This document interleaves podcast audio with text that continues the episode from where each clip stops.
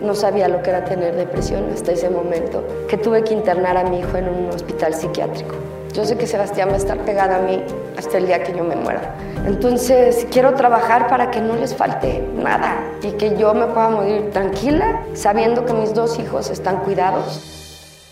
Este día en el canal de Patti Chapoy tengo la enorme fortuna de poder platicar con una joven que conocemos desde niña, gracias a un grupo que se dio a conocer en su adolescencia y tiene una historia de vida realmente inspiradora.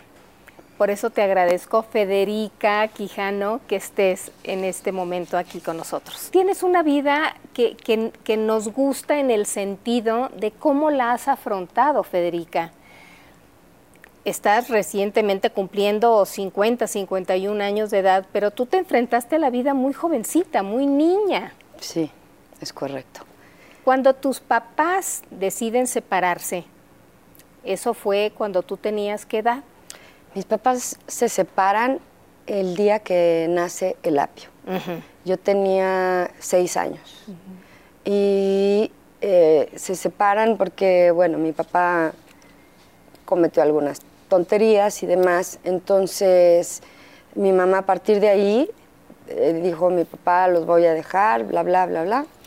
Y nos quedamos viviendo con mi mamá. Literal, el lapio, mi hermano, nunca vivió con él. Entonces, a partir de ahí, em, pues sí, empezamos a ver, éramos tres niños y mi mamá era a cargo de nosotros, mi papá jamás le dio eh, dinero para sacarnos adelante jamás le dio para comprarnos ropa, para llevarnos al doctor, para nada.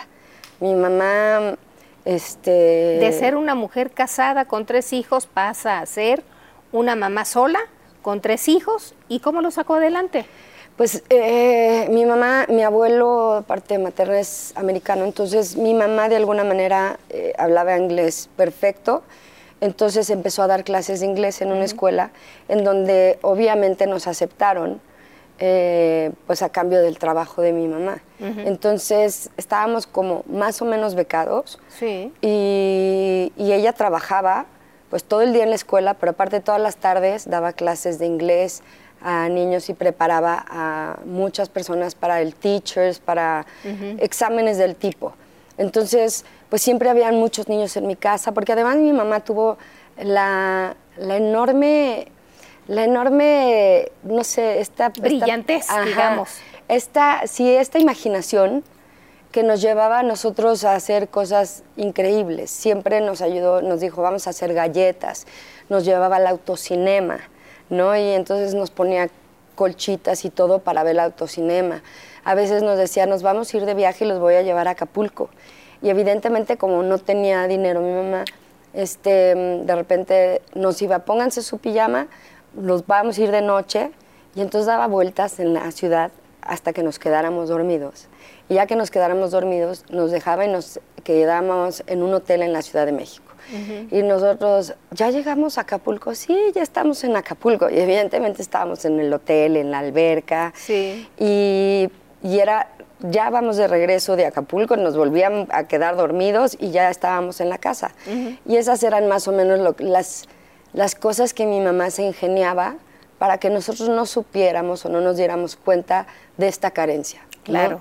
Eh, a, veces, a veces yo la veía llorar, lloraba muchísimo, eh, porque no, a veces no tenía que darnos de comer. Sí le costó mucho trabajo sacarnos adelante, pero lo hizo de tal manera que nosotros no lo sentimos. Entonces, mientras vivíamos esa parte con ella, fueron los, los años más lindos de mi vida, ¿no?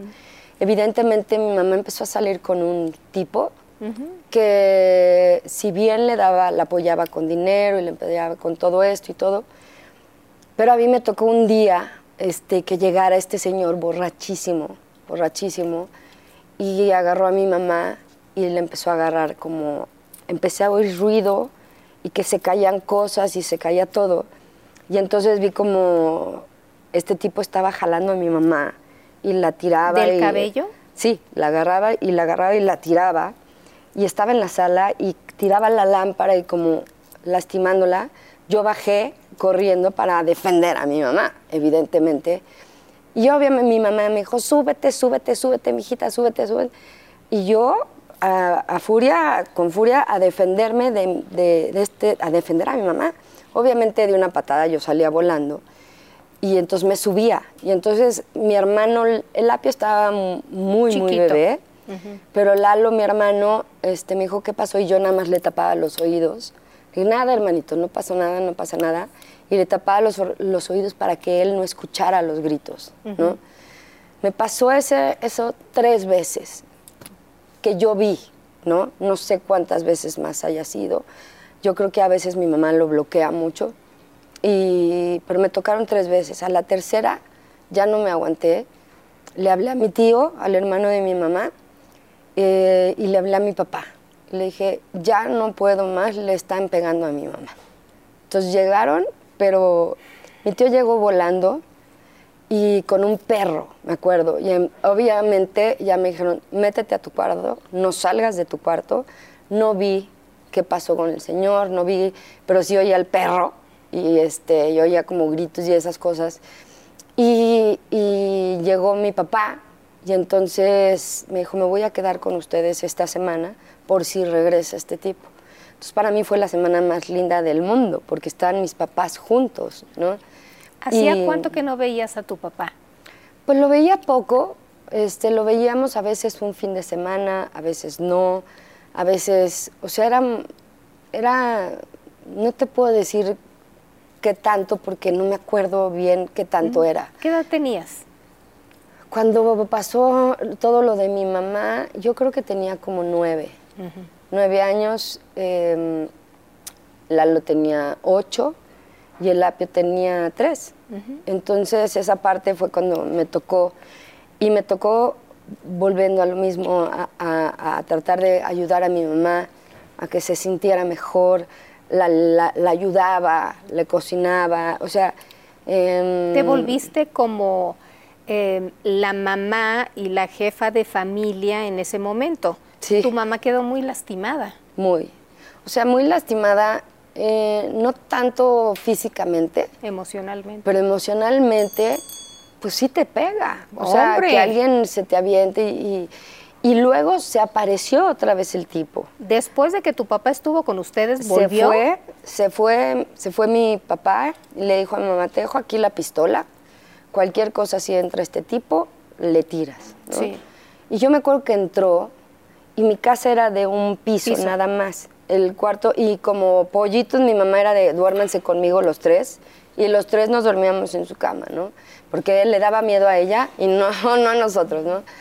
Pero entonces yo me acuerdo que llegó y empezó a pegar en la ventana del cuarto de mi mamá. Y, obviamente mi mamá nos agarró a los tres como en su camisón. Sí. Yo me acuerdo perfecto de, sentir y mis dos hermanos, o sea, la peor que era un bebé, los, los tres abrazados a mi mamá, las piernas de mi mamá, y mi mamá como abrazándonos y agarraba la, te lo juro que yo la veía nada más como temblaba y le gritaba, vete por favor, vete por favor, vete por favor. Tomó la pistola. Tomó la pistola y en ese momento este, los tres, el tipo seguía gritándole y le gritaba groserías y cosas, entonces los tres estábamos así y entonces me acuerdo que mi mamá, voy a disparar, voy a disparar y nada más oímos un tiro y dejamos, o sea, rompió la, el vidrio. El vidrio. Y ya no volvimos a oír nada del señor. Em, evidentemente no lo mató, nada. Yo creo que ni, o sea, nada más rompió el vidrio. Nos, hace, nos asustamos más por el ruido que por cualquier cosa. Entonces, pues estuvimos con el vidrio roto como meses y meses porque no tenía mi mamá cómo pagar el vidrio, ¿no? Entonces, con ¿Tu papá en ese momento igual seguía, digamos, desobligado económicamente con ustedes? Sí. ¿Y qué decía tu papá? ¿Por qué lo hacía? O sea, él, él como que no daba explicaciones, él como... ¿Y no preguntabas? Pues yo no sabía qué tanto hablaban mi mamá y mi papá del tema. O sea, yo sí sabía nada más que mi mamá no me decía, es que tu papá no me dio dinero, no tengo cómo comprarles esto, no tengo cómo comprarles, entonces, pero lo resuelvo, ¿no? Em, y dentro de esta parte, pues los tres como que, como que nos tocó vivir a nuestra edad y a nuestra manera, a cada uno de los tres. Eh, mi papá siempre fue como muy protector de Lalo, mi hermano. Como que Lapio y yo, em, como que él era muy machista y muy, muy hecho a, a, la antigua y era, él corría en caballo y mataba y andaba y este... ¿Cómo que mataba? O sea, era cazador. ah, ok. Era cazador. Este, mi abuela se suicidó, la mamá de mi papá se suicidó cuando mi papá tenía 12 años, en su cara. Entonces, ¿Cómo? ¿Delante de su hijo? Sí. Y lo encontró, mi, mi papá la encontró en el piso y entonces a partir de ahí mi abuelo ya no los dejó regresar a su casa ni ir al, al velorio de su mamá. En ese momento los mandó a estudiar en una escuela militar en Estados Unidos. ¿A tu papá y a sus hermanos? Y a sus dos hermanos. Entonces, desde ahí, pues tampoco puedo culpar a mi papá al 100%, pero pues bueno, pues nosotros no tenemos la culpa, ¿no? Fue su historia. Es, fue su historia, ¿no? Y entonces, eh, yo creo que mi papá siempre fue retar a la vida, retar todo el, todo el tiempo era retar y era karateca, pero se aventaba, pero era cazador, pero iba y era no sé qué y andaba en... o sea, siempre como que retando mucho la vida. ¿A qué se dedicaba tu papá? Era psicoanalista. Mm. Entonces, él en vez de... Mi abuelo les heredó en vida, pero él no lo quiso. Él quiso dedicarse a ser psicoanalista para entender por qué se murió su mamá. Entonces, obviamente, pues muchas veces nosotros no entendíamos que cómo le das prioridad a un paciente y nosotros qué, ¿no? Como por decirte en el temblor del 85, eh, en la réplica, en la segunda, que todos estábamos ya aterrados de todo lo que estaba pasando, en la segunda mi papá tenía su consultorio en Polanco y entonces nos íbamos con él ese fin de semana y me acuerdo que él entró con su paciente y nosotros nos quedábamos afuera horas, toda la tarde, todo el viernes, toda la tarde esperando a que mi papá terminara de dar consulta. Y me acuerdo que empezó a temblar y mis hermanos y yo, así en pánico total, veías las paredes cómo se abrían y yo entré y abrí la puerta con mi papá del consultorio. Del consultorio y le dije, papi, está temblando, está... salte por favor, salte, estoy en terapia, salte. Yo, pero papá, está temblando, está... Y él como que se quedó así de, no, salte, estoy con mi paciente. Y entonces fue, ¿cómo? Entonces yo agarré a mis hermanos, le dije, vámonos, vámonos, vámonos. Entonces mm, cargaba el apio y el Lalo y yo corríamos, corríamos en las escaleras para bajar. Entonces era así, o sea, era, él era muy, o sea, no era muy cariñoso en muchas cosas. Su favorito siempre fue Lalo, porque el apio era muy sensible. El apio nunca vivió con él, entonces evidentemente no lo conocía claro, al 100%. No había relación. No había una relación entre Lapio y, y mi papá. Entonces Lalo sí era como su adoración. Y, y, yo era como, pues la adulta de, pues tú tienes que cuidar a tus hermanos. Claro. Tú te encargas. Te asignaron un papel desde muy niña. Sí. Y lo adoptaste. Sí. Me lo, así, ya sé. ¿En qué momento? Pero pues bueno, eso me tocó desde chiquita y, y pues bueno, crecer Em, con un papá... Digamos que disfuncional. Sí. ¿No? Digamos disfuncional, que a veces se llevaba a Lalo, mi hermano, a tomar. A partir de... Lalo tenía 10 años y se lo llevaba a mi papá a tomar con él. ¡Wow! Entonces, evidentemente, como que empezamos a ver, y por más que mi mamá trataba de, Hey, it's Ryan Reynolds, and I'm here with Keith, co star of my upcoming film, If, only in theaters, May 17th. Do you want to tell people the big news? All right, I'll do it. Sign up now and you'll get unlimited for $15 a month in six months of Paramount Plus Essential Plan on us. Mintmobile.com slash switch. Upfront payment of $45 equivalent to $15 per month. Unlimited over 40 gigabytes per month. Face lower speeds. Videos at 480p. Active Mint customers by 531.24 get six months of Paramount Plus Essential Plan. Auto renews after six months. Offer ends May 31st, 2024. Separate Paramount Plus registration required. Terms and conditions apply if rated PG. Spring is my favorite time to start a new workout routine. With the weather warming up, it feels easier to get into the rhythm of things. Whether you have 20 minutes or an hour for a Pilates class or outdoor guided walk, Peloton has everything you need to help you get going. Get a head start on summer with Peloton at onepeloton.com. When you're ready to pop the question, the last thing you want to do is second guess the ring. At Bluenile.com, you can design a one of a kind ring with the ease and convenience of shopping online. Choose your diamond and setting. When you find the one, you'll get it delivered right to your door. Go to Bluenile.com and use promo code LISTEN to get $50 off your purchase of $500 or more. That's code LISTEN at Bluenile.com for $50 off your purchase.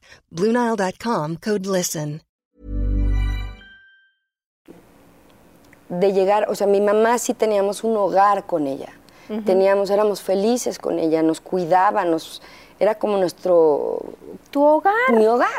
Era nuestro hogar y entonces ir con, mi, ir con mi papá era a veces horrible que yo le decía, "Ma, es que no me quiero ir con mi papá, no me quiero ir con él, porque además era una novia cada fin de semana y si no te acordabas del nombre te decía, "Ah, la de hoy es Marta, Mm, ok. y te- la del día más siguiente es Carla. Y entonces nosotros, hola Marta, ah, esta es Carla. Entonces nos tocaban unas regañizas porque pues nos equivocábamos del nombre de, pues, De de, la, la- novia, de la en, novia en turno. Entonces era horrible porque pues no sabías con quién ibas a estar, no sabías en dónde ibas a dormir, en la casa de quién íbamos a dormir, no teníamos ¿Los llevaba, un cuarto. ¿Los llevaba a la casa de las novias? Sí, a la casa de las novias. Eh, él no tenía en ese momento un lugar estable. Entonces de repente nos llevaba escondidas a casa de su papá, de mi abuelo, que porque pues mi abuelo no quería niños en la casa. Entonces mi papá nos llevaba hasta en la noche y Para que no se diera cuenta el abuelo. Exacto, exacto. Entonces, no era, no era, a mí no me gustaba ir nunca con mi papá. Pues no. Porque además era, este, eran extremos. En, en mi casa, mi mamá era hogar y era cuidarnos y galletitas y vamos a cocinar juntos y nos vamos a ir de Un sitio amoroso. Amoroso. Y de repente llegar acá y, y pues con la novia esta, pero luego con este, luego con la otra y luego la karateca y entonces pues ahora ustedes van a hacer karate. Ah, bueno, pues ahora vamos a hacer karate, ¿no? Pues todos a hacer karate. Y el apio decía, a mí no me gusta el karate. Yo no quiero hacer eso, no me gusta. Ah, bueno, pues si a ti no te gusta, entonces haz lo que quieras, no me importa. Entonces el apio se echaba horas de clases de karate de los tres, este, porque nos echábamos la de los niños, luego la de los adolescentes y luego la de los adultos, porque mi papá estaba dando consulta. Entonces, todas estas cosas, entonces yo me volvía la mejor en karate, la mejor para que mi papá se sintiera orgulloso de mí, ¿no? Y me volvía la mejor nadando y, y él corría, entonces yo decía, ahora voy a correr. Y gané un maratón en la escuela, eran cinco kilómetros, pero yo tenía 12 años, una cosa así. Yo decía, se va a sentir orgulloso. O sea, yo siempre quise que se sintiera orgulloso de mí. Siempre buscaste la aprobación de tu papá. Así es, así es. Y, ay, eh, este, qué bueno que trajeron varios Kleenex. si no, aquí hay más, ¿eh? Sí, este, sí, así fue. Y nunca lo conseguí. O sea, ¿Hasta ahora? ni siquiera, o sea, pasaron los años, este, mm, a los, más o menos cuando yo tenía 15, voy a agarrar este. Claro. Cuando yo tenía más o menos 15 años, mi mamá empezó a salir con un hombre, un gran hombre, em, pero que no le gustaban los niños. Entonces, en ese momento, mi mamá nos deja, em, nos dice, me voy a ir con Heriberto un tiempo para que, para que él se vaya acostumbrando a, a ustedes y después se puedan venir conmigo. Entonces, esta parte, pues fue ¿Y dónde se quedaron ustedes? con mi papá.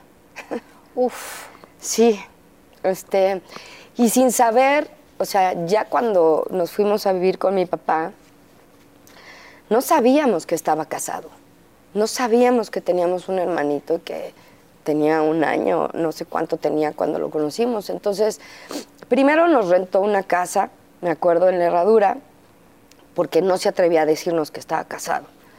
Entonces nos fuimos los tres con él. El apio no entendía qué estaba pasando. Y mm, fue, aquí van a estar bien, este, yo voy a estar con ustedes, cada uno va a tener su cuarto, una casa y todos así, ok. Eh, entonces queríamos irnos con mi mamá, todos. Entonces llegó un momento en que mi papá se le olvidaba a veces que estábamos. ¿Cómo? Se le olvidaba y estábamos, nos dejaba solos en la casa por semanas, semanas, y no teníamos que comer, no teníamos en toda la semana, y de repente llegaba mi papá el domingo, ah, les traje para comer juntos, y todos así. Y los tres en las noches que veíamos, no habían celulares, evidentemente, no había dónde hablarle al consultorio, pero pues no nos contestaba. Entonces, era, mis dos hermanos, era, hermanita, ¿qué vamos a hacer? Y yo, tranquilos, no pasa nada, vamos a dormirnos juntos, ahorita vemos. Entonces nos abrazábamos los tres y así nos dormíamos, ¿no? Y el apio cuenta, inclusive hay veces que, que a mi mamá se le olvidan las cosas. Y el apio y mi mamá, es que yo no sabía que los iba a tratar así. Y le dijo mamá, y le dijo el apio, mamá, es que te pedimos irnos contigo todo el tiempo. No teníamos que comer. Y le dice el apio, yo me llevaba los chochitos para hacer pastel de lunch, ¿no? Entonces yo los llevaba a la escuela, porque yo ya tenía coche, yo, yo los llevaba a la escuela y me tocó, al apio lo molestaban desde muy chiquito, muy, o sea, lo molestaban siempre, porque, que porque era muy afeminado, que era, no le gustaba jugar fútbol, no le gustaba andar en bici. Entonces yo lo llevaba al kinder y entraba con él eh, al salón porque le daba miedo estar solito en el salón. Entonces yo me iba, ponía, hablaba con la mis y decía, pues tengo que ponerme ahí con mi hermano. Entonces el apio me veía y yo aquí estoy, aquí estoy, aquí estoy. Entonces me iba haciendo más para atrás, más para atrás, hasta que ya estaba atrás y yo aquí estoy, aquí estoy, pero todo el tiempo estaba a ver si yo estaba, ¿no? Y cuando me salía, que me iba yo a mis clases, de repente, pues tu hermano se salió del salón, ¿y dónde está? ¿Y dónde está? Y el apio se iba y se metía abajo de mi coche, en el estacionamiento, Uf. porque le daba miedo eh, que lo molestaran y que...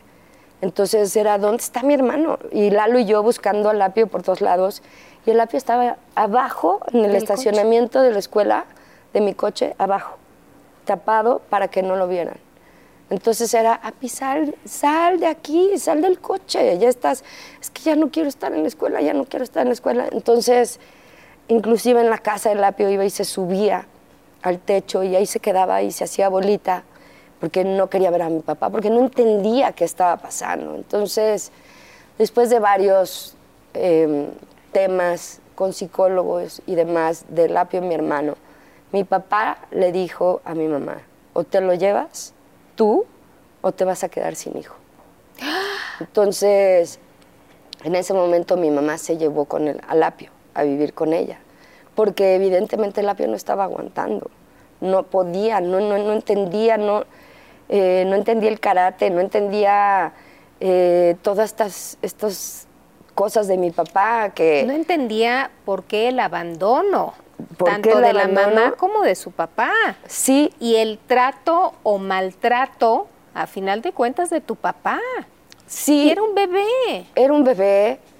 A ver, yo tenía 15, él tenía 9. nueve. Entonces, y después de, que, de estar en la casa esta solos, sin comer, sin toda esta parte, y de que yo empecé a trabajar, porque dije, no, algo tengo que hacer, tengo que empezar a trabajar. Y mi novio era gerente de un taller mecánico, entonces yo entré de secretaria del taller mecánico en Gustavo Vaz, me acuerdo que se llama Autosport, y me aburría tanto de secretaria, entonces me empecé a ser amiga de los mecánicos para aprender a ¿Aprendes? a aprender, y entonces así empecé a ganar dinero y para poder hacer cosas para mis hermanos, para todos. Este, después empecé a trabajar, entregaba paquetes para una aerolínea que tenías el catálogo y entonces lo pedías y yo entregaba paquetes. Entonces íbamos Fiti y yo, una amiga, ella iba en el guía roji y yo iba manejando y entregábamos paquetes.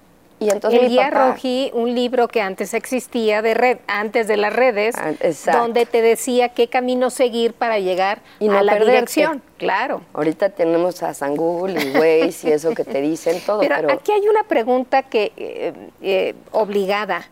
¿Tú hablabas con tu mamá y le decías del abandono de tu papá que los dejaba sin comer? yo nada más hablaba con mi mamá y le decía, ya ven por nosotros, por favor. ¿No te atrevías a decir lo que estaban viviendo?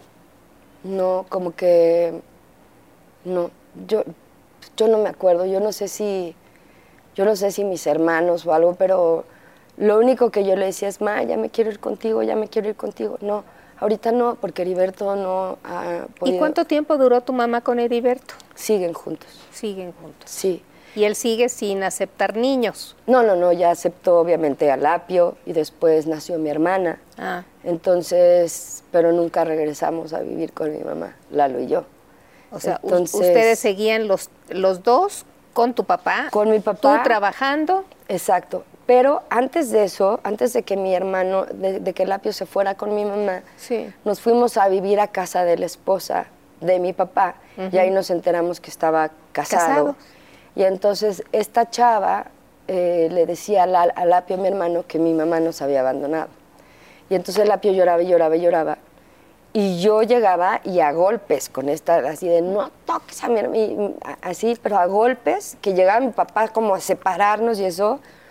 Y Lalo igual, este, entonces el La- Lalo y yo aprendimos a defendernos a golpes y a defender a Lapio a golpes, a decir, ¿por qué te estás hablando de eso de mi hermano? Y pa, pa, pa, pa, pa, pa, ya sabes, y más si nos meten a karate, pues bueno. Pues sí. Este, entonces Volaban nos- cabezas. Pues sí, era la manera de, de Defenderse. defendernos. Claro. Y, y entonces ahí fue cuando el Lapio se fue con mi mamá. Y Lalo y yo nos quedamos eh, viviendo en casa de la esposa y vivíamos los tres en un cuartito con dos camas y a veces nos turnábamos. Ahora tú duermes solo, ahora yo duermo solo, ahora así.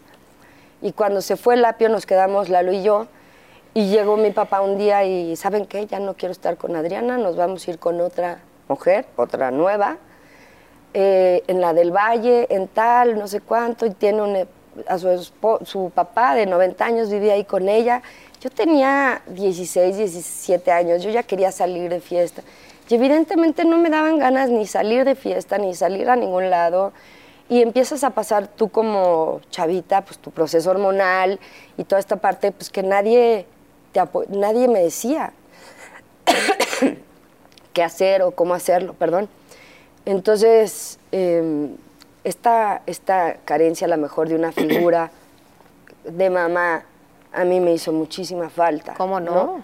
Entonces, después cuando mi papá dijo, vámonos, le dije, yo no. Le dije, yo ya no me voy contigo.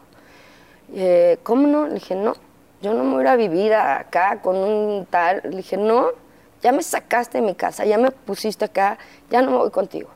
¿Y con quién te vas a quedar? Le dije, no me importa, con quien pueda. Entonces le pedí a mi mamá, mi mamá me dijo que no, a mi abuela tampoco. La única persona que me recibió en ese momento fue la ex, la ex esposa de mi papá, a la que le pegaba. Ella fue la que me recibió y me dijo, quédate aquí conmigo a vivir. ¿Qué dices? Híjole, ok. O sea, todos los golpes que te di, de perdón, ¿no?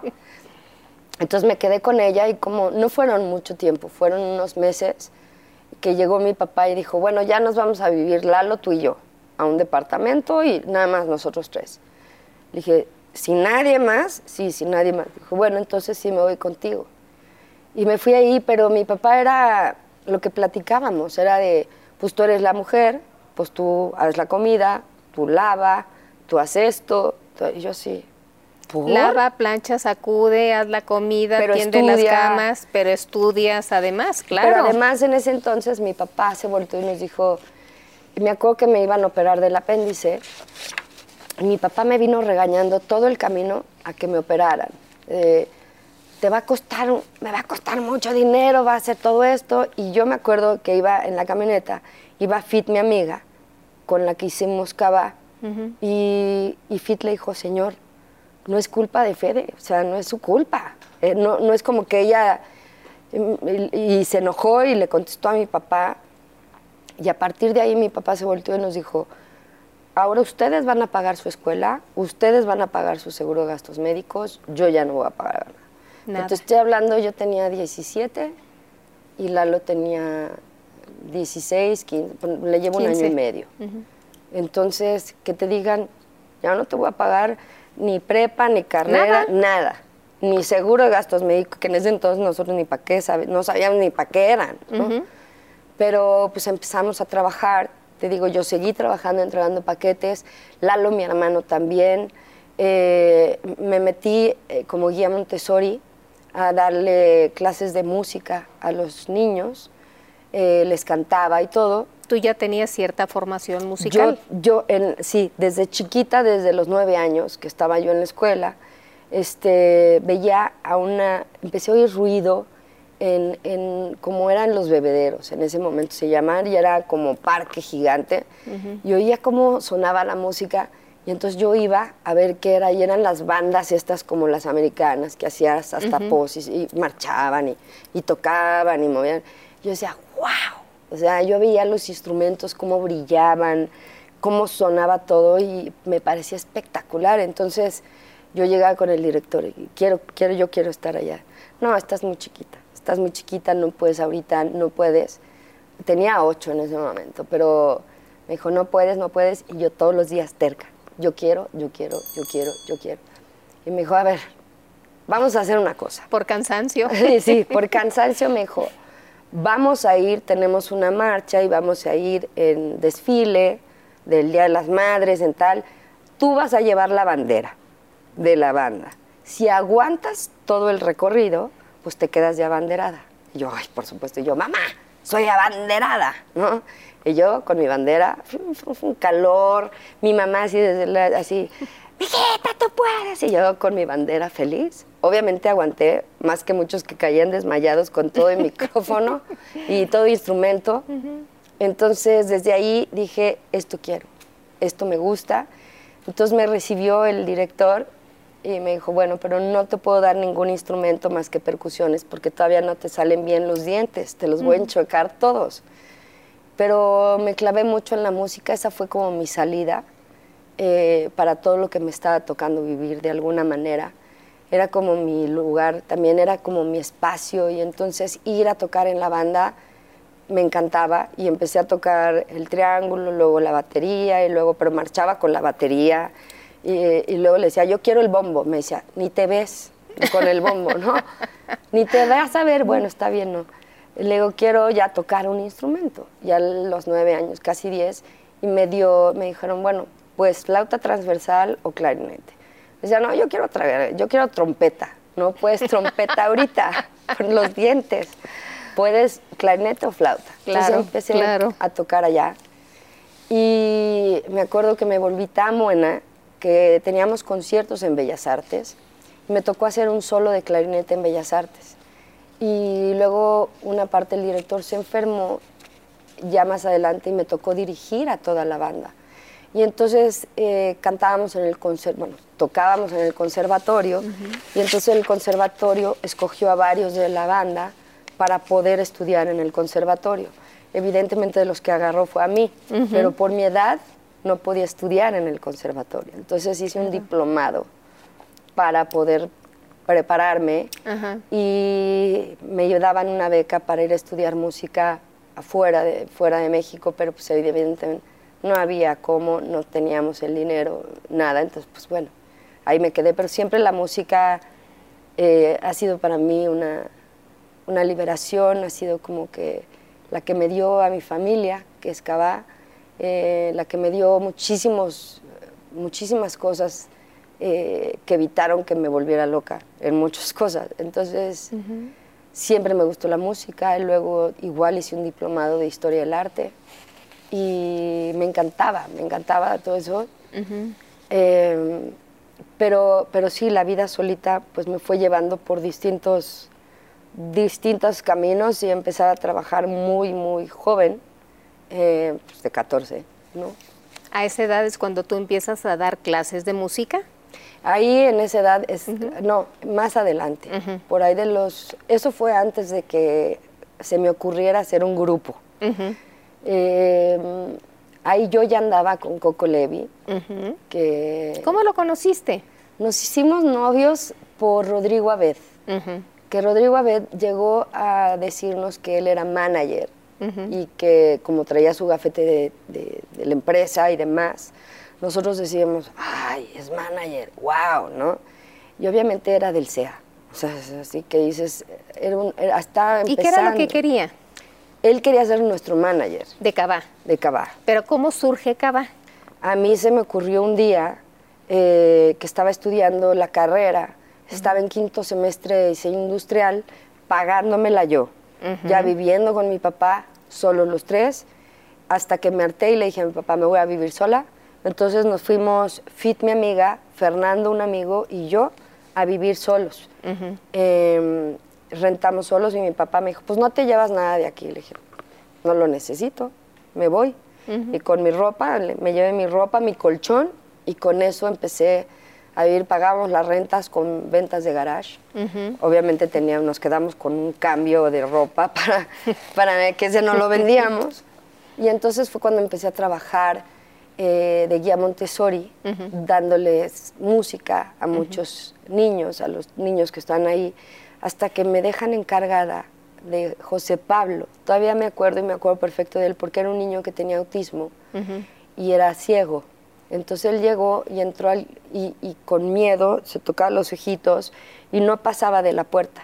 Y entonces yo como que hice como una, un vínculo con él fuertísimo y me dijeron, la directora me dijo, hazte cargo de José Pablo.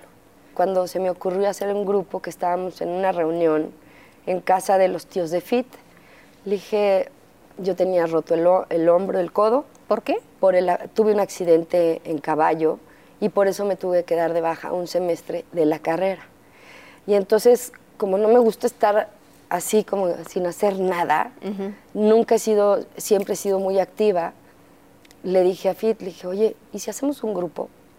Me dijo, ¿un grupo de qué? Le dije, pues un grupo, como Timbiriche, como esos, que en ese entonces estaba un grupo que se llamaba The Party y que eran, eran cinco chavos de diferentes, uno era pelirrojo, el otro era negro afroafricano, Afro- el otra era latina, la otra era japonesa, o sea, se combinaban y a mí me encantaba este concepto de unir muchas De cosas. inclusión. Entonces, exacto, entonces yo dije, quiero hacer un grupo igualito a ese. Quiero hacer un grupo en donde todos seamos diferentes y empecé a componer. Y primero hicimos Encontré el amor, Fit y yo, que era un cover de este grupo. Hicimos la, la letra en español y después con Coco, andando con Coco, que me lo presenta Rodrigo Abed diciéndonos que era nuestro manager y resultó que no, que era un actor, nada más. Pero él nos presentó a Coco y nos enamoramos, Coco y yo. Y Talina, evidentemente, que, ay, que de paz descanse, que la vamos a extrañar todos. Eh, siempre me, me agarró como mamá adoptiva. Y me acuerdo que Coco, y yo compusimos otra canción juntos, que está en el primer disco de Cabá. Lo grabamos en el, en, el, en el baño de visitas de la casa de Talina. Entonces, así empezamos a componer y así fue como, como salió Cabá.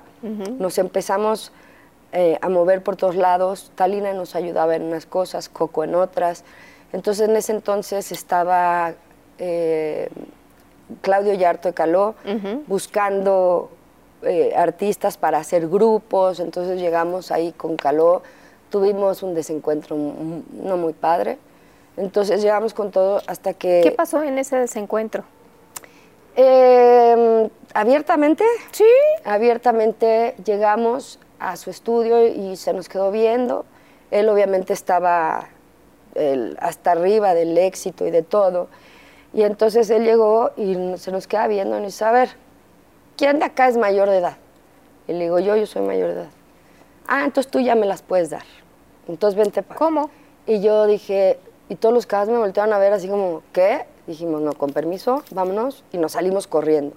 ¿Ese O sea, fue tu recibimiento Ese fue, de Claudio Yarto? Ese fue. Válgame. ese fue.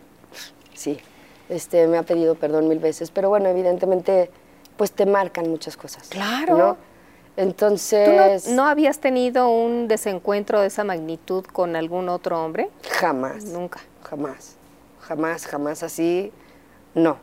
Este, después hubo más cosas, pero sí con otros hombres, pero bueno, es- pero de repente em, eh, cuando pasa lo de Caló y pasa así varias cosas que dije, ¿sabes qué? No, ¿no? Y entonces todos los cabas dijimos, ¿por qué no le hablamos a Televisa?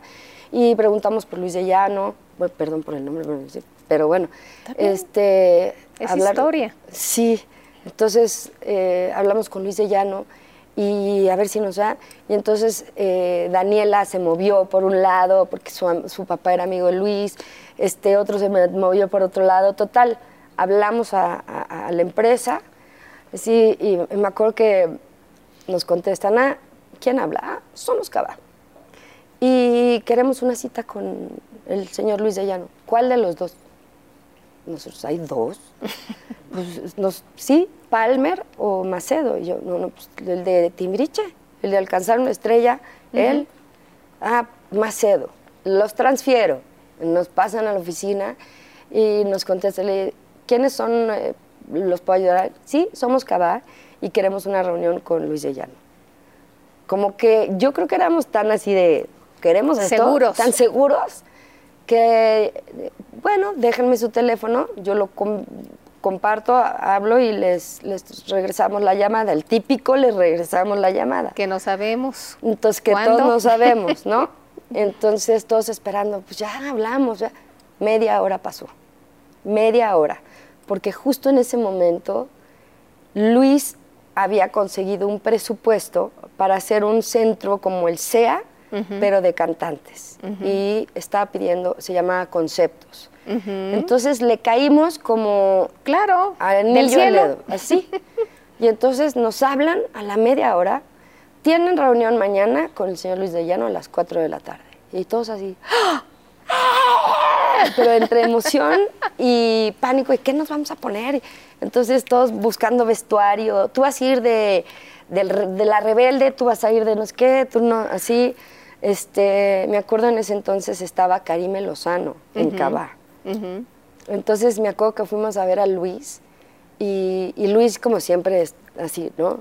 Bueno, y ustedes, ah, por cierto, llegamos a Televisa como dos horas antes, porque no queríamos llegar tarde, entonces esperamos ahí tres horas así, pasamos, ya traíamos nuestro vestuario y todo.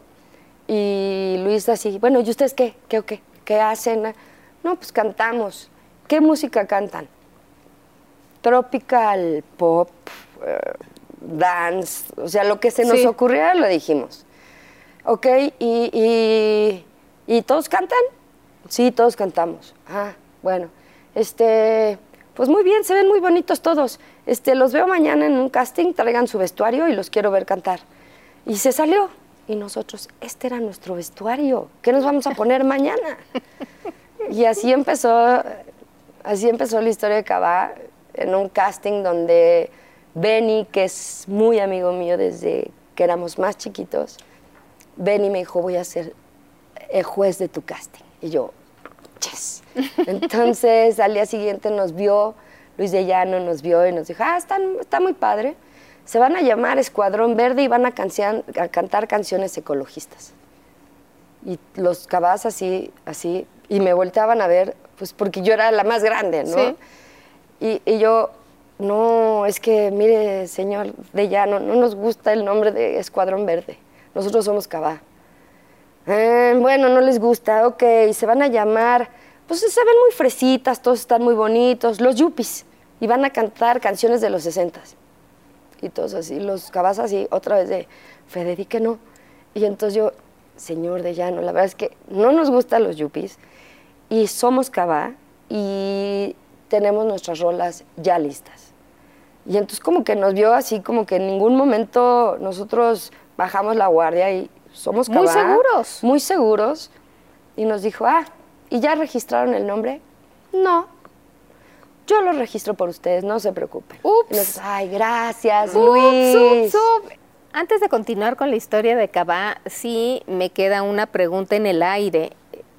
¿Volviste a tener una, un acercamiento con tus papás? ¿Tú alguna vez ya, digamos, con cierta madurez, hablaste con tu mamá o con tu papá de por qué los abandonaron? Con mi mamá sí.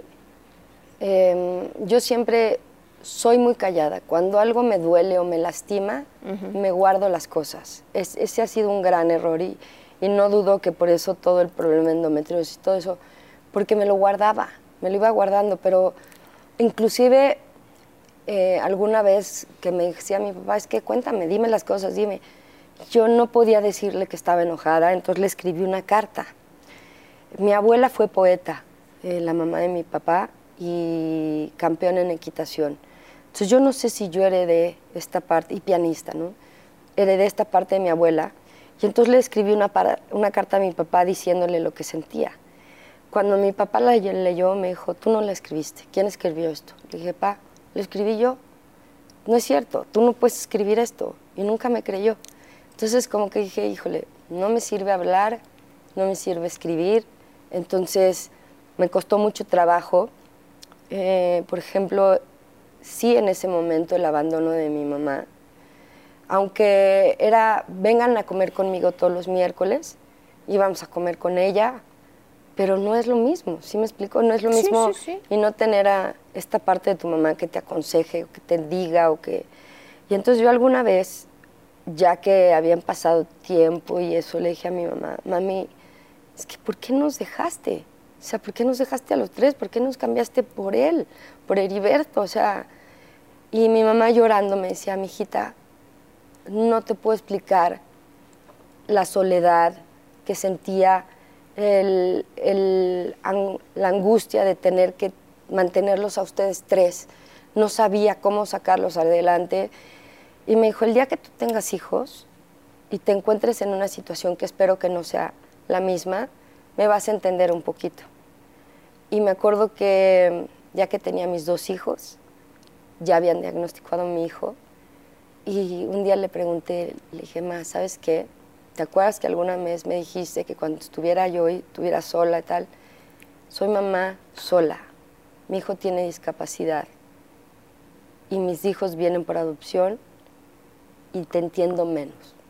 Yo jamás, jamás dejaría a mis hijos por nadie, por nadie. Entonces, yo creo que ese es un precio que mi mamá sigue pagando muy en el fondo sin embargo, ha trabajado muchísimo para recuperarnos y nos recuperó. La amamos por sobre todas las cosas. Es una gran abuela, la mejor abuela de mis hijos, la mejor abuela para mis sobrinos. Eh, desde Cabá ella iba y cuando fue todo el boom más fuerte, eh, que hacíamos nada más una parada en México para seguir, teníamos dos o tres shows diarios, diarios, ganando 500 pesos, claro. Este, ¡Qué explotación! Sí. De eso hablaremos en un momento. Sí, y entonces mi mamá llegábamos al aeropuerto y ella iba al aeropuerto, nos lavaba los vestuarios, los cambiaba y nos daba el vestuario limpio. Entonces mi mamá de alguna manera aceptó, aceptó, dijo, si los lastimé, si los, les pido una disculpa, actué a lo mejor mal o, no me di cuenta en ese momento. y te digo, como lo estábamos diciendo, sí perdonas, pero hay veces que no olvidas las cosas, porque pues que nos hizo falta, sí nos hizo mucha falta.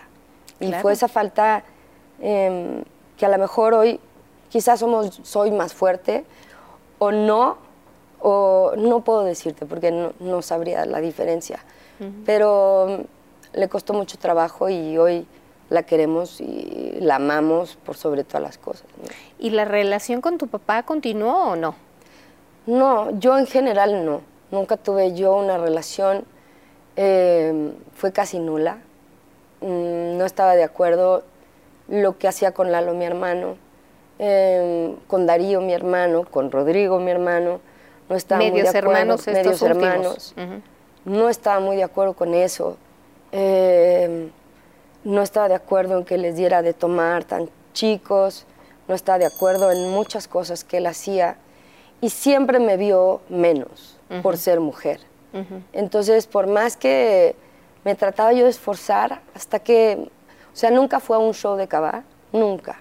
Hasta el último auditorio, cuando Cabá se despidió la primera vez, él fue a vernos al auditorio y dijo, ¿y a poco toda esta gente viene a verlos a ustedes? Sí, pa, o sea, sí.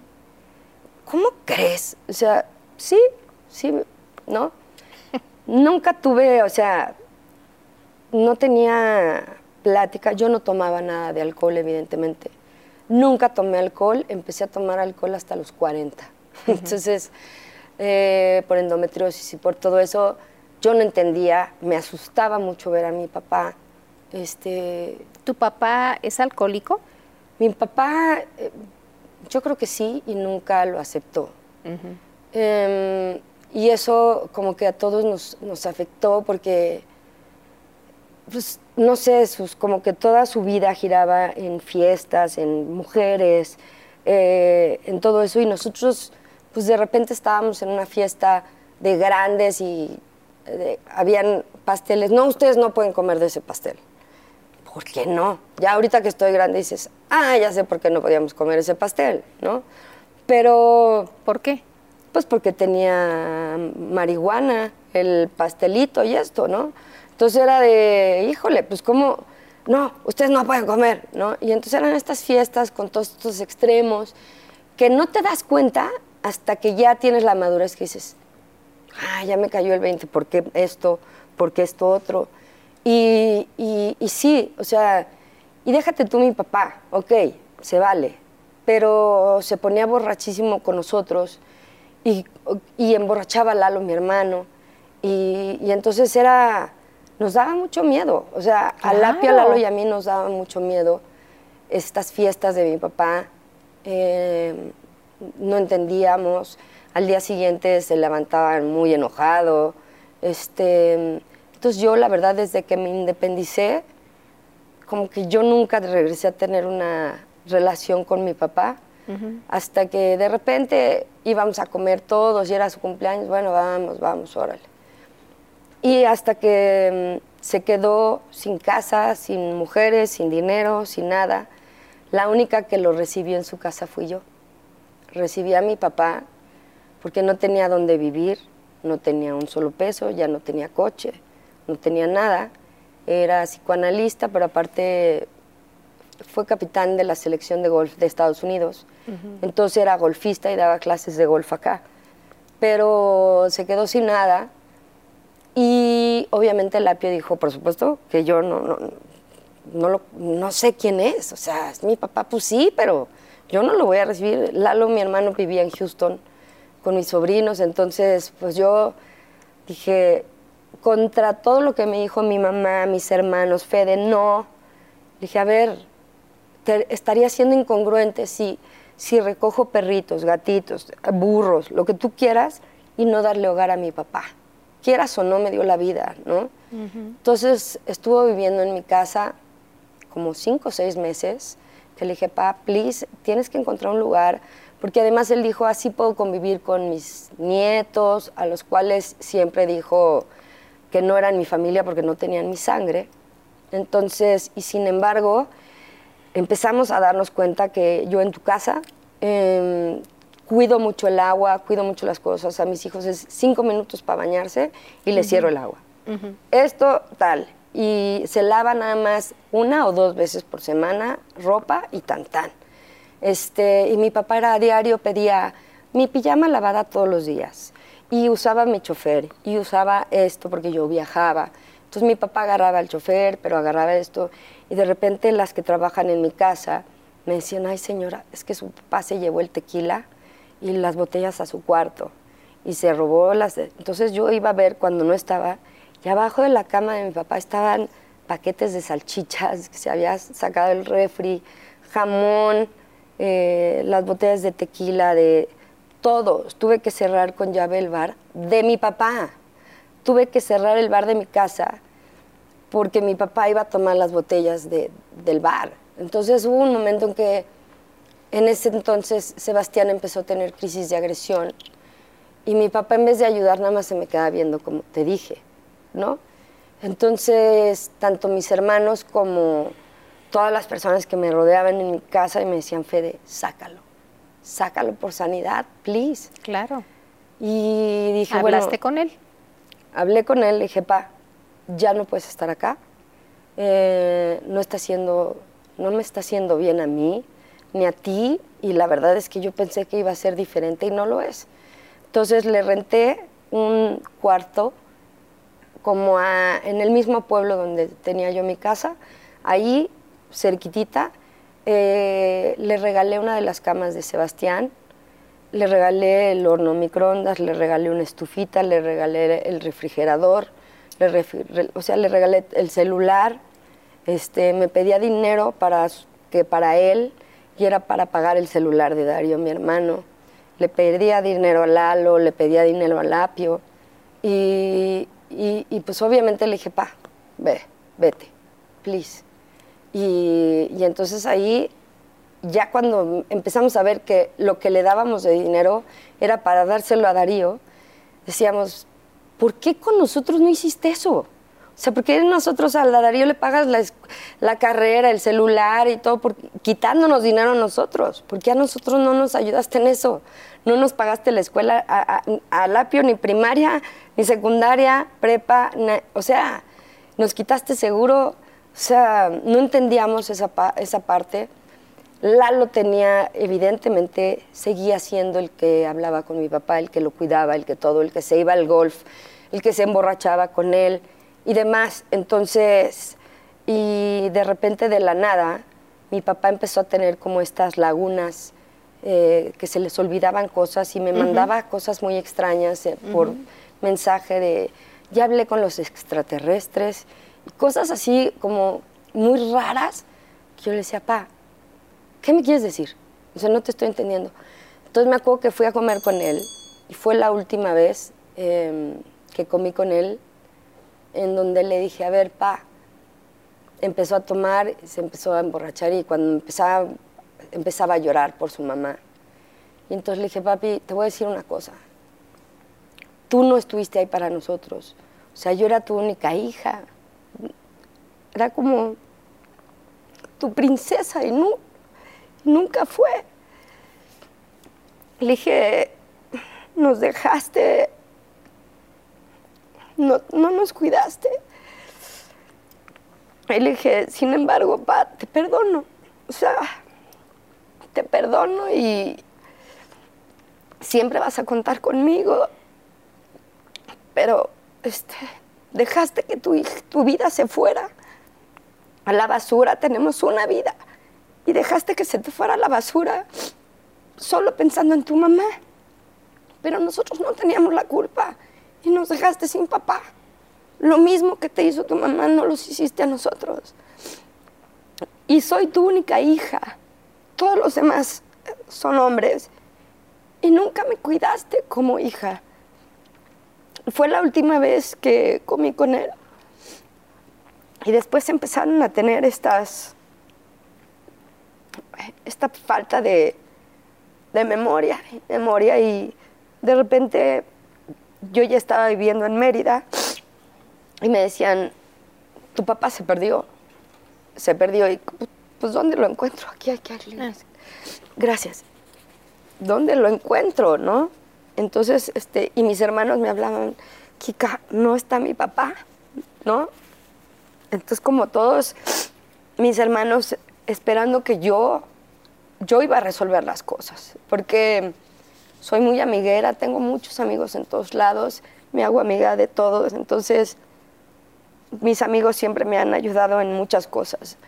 Entonces me decían, Kika, hay que ver dónde lo ponemos o qué hacemos, este, a, dónde lo llevamos. Entonces le hablé interno, hagan los estudios desde lejos de Mérida, yo, hagan los estudios. Y me mandaban las fotos de mi papá arrancándose el suero, y cómo se escapó del hospital. Y lo fueron a buscar a la calle. Mi papá venía como cargando un bebé y, todo me lo iban mandando. Fede, que se quede un día en tu casa porque se nos va a perder. dije, yo no quiero recibirlo en mi casa, en la de México. Le dije, no, porque no lo voy a sacar nunca. Y entonces les dije a mis hermanos, o nos ponemos las pilas, no me voy a aventar esto sola. Entonces, eh, empezó a perder todo. Empezó y, se nos perdía hasta que un día nos juntamos todos los hermanos, les dije, ya, estoy en México, vamos a arreglar el problema y esto ya no puede seguir. Busquemos una amiga mía, nos ayudó a buscar una casa, hogar, que lo recibiera a, esas horas, a que lo atendieran, a que lo cuidaran entonces, ese mismo día nos juntamos todos y mi papá, o sea, nos tomamos una foto de, mira, pa, estamos todos tus hijos, te vamos a llegar a un lugar que te va a encantar, a que vas a estar, bla, bla, bla. Y lo llevamos a este centro y empezó a tener episodios de esquizofrenia y eh, desde que lo dejé, nunca regresé. O sea, When you're ready to pop the question, the last thing you want to do is second guess the ring. At Bluenile.com, you can design a one of a kind ring with the ease and convenience of shopping online. Choose your diamond and setting. When you find the one, you'll get it delivered right to your door. Go to Bluenile.com and use promo code LISTEN to get $50 off your purchase of $500 or more. That's code LISTEN at Bluenile.com for $50 off your purchase. Bluenile.com code LISTEN. I'm Sandra, and I'm just the professional your small business was looking for. But you didn't hire me because you didn't use LinkedIn jobs. LinkedIn has professionals you can't find anywhere else, including those who aren't actively looking for a new job but might be open to the perfect role, like me. In a given month, over 70% of LinkedIn users don't visit other leading job sites. So if you're not looking on LinkedIn, you'll miss out on great candidates like Sandra. Start hiring professionals like a professional. Post your free job on linkedin.com/people today. no he querido regresar. No sé, no veo para qué. Eh, entonces nos encargamos de pagar la casa de mi papá. Eh, nada más Darío, mi hermano, el apio, Lalo un tiempo y yo.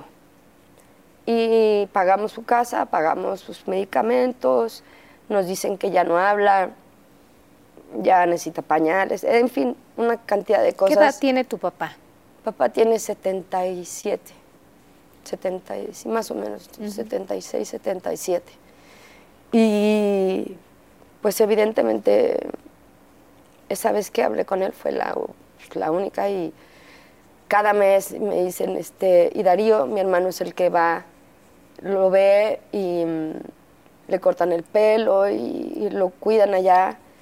Eh, y me dicen, tú no quieres regresar, a lo mejor eres mala hija. Y me han No creo. molestado.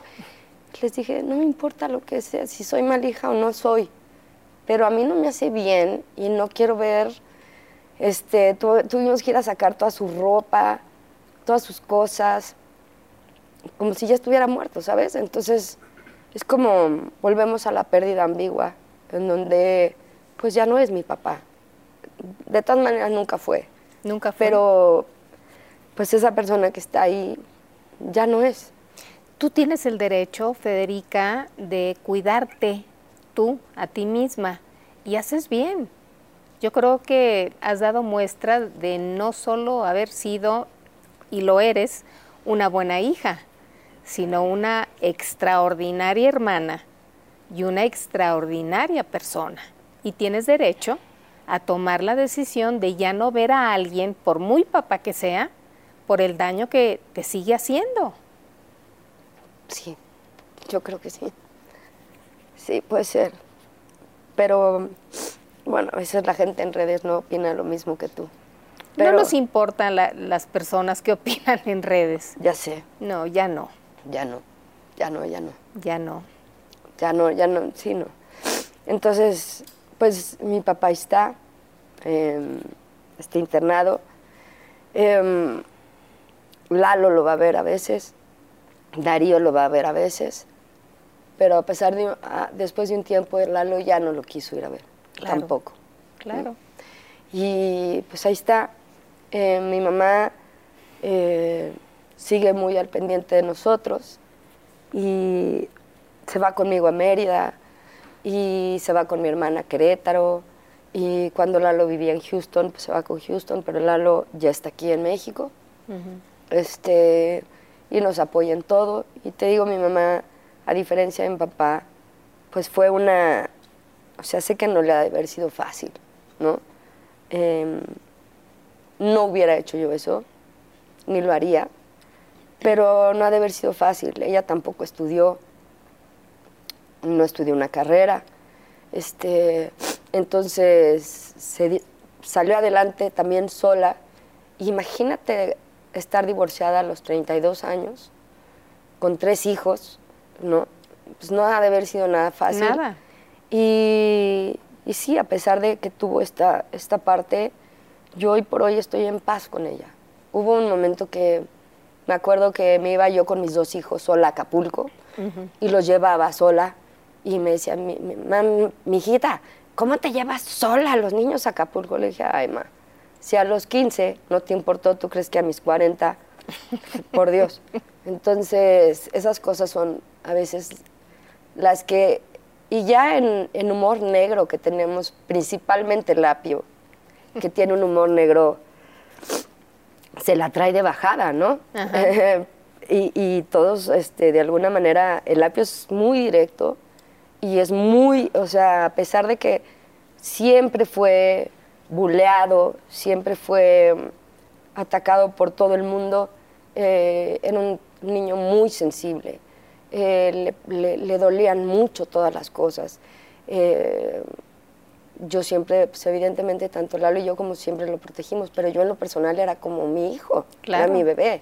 Claro. Entonces, eh, Lal de alguna manera, eh, pues, gente, vamos a jugar fútbol y el apio, no, no, no, no me gusta.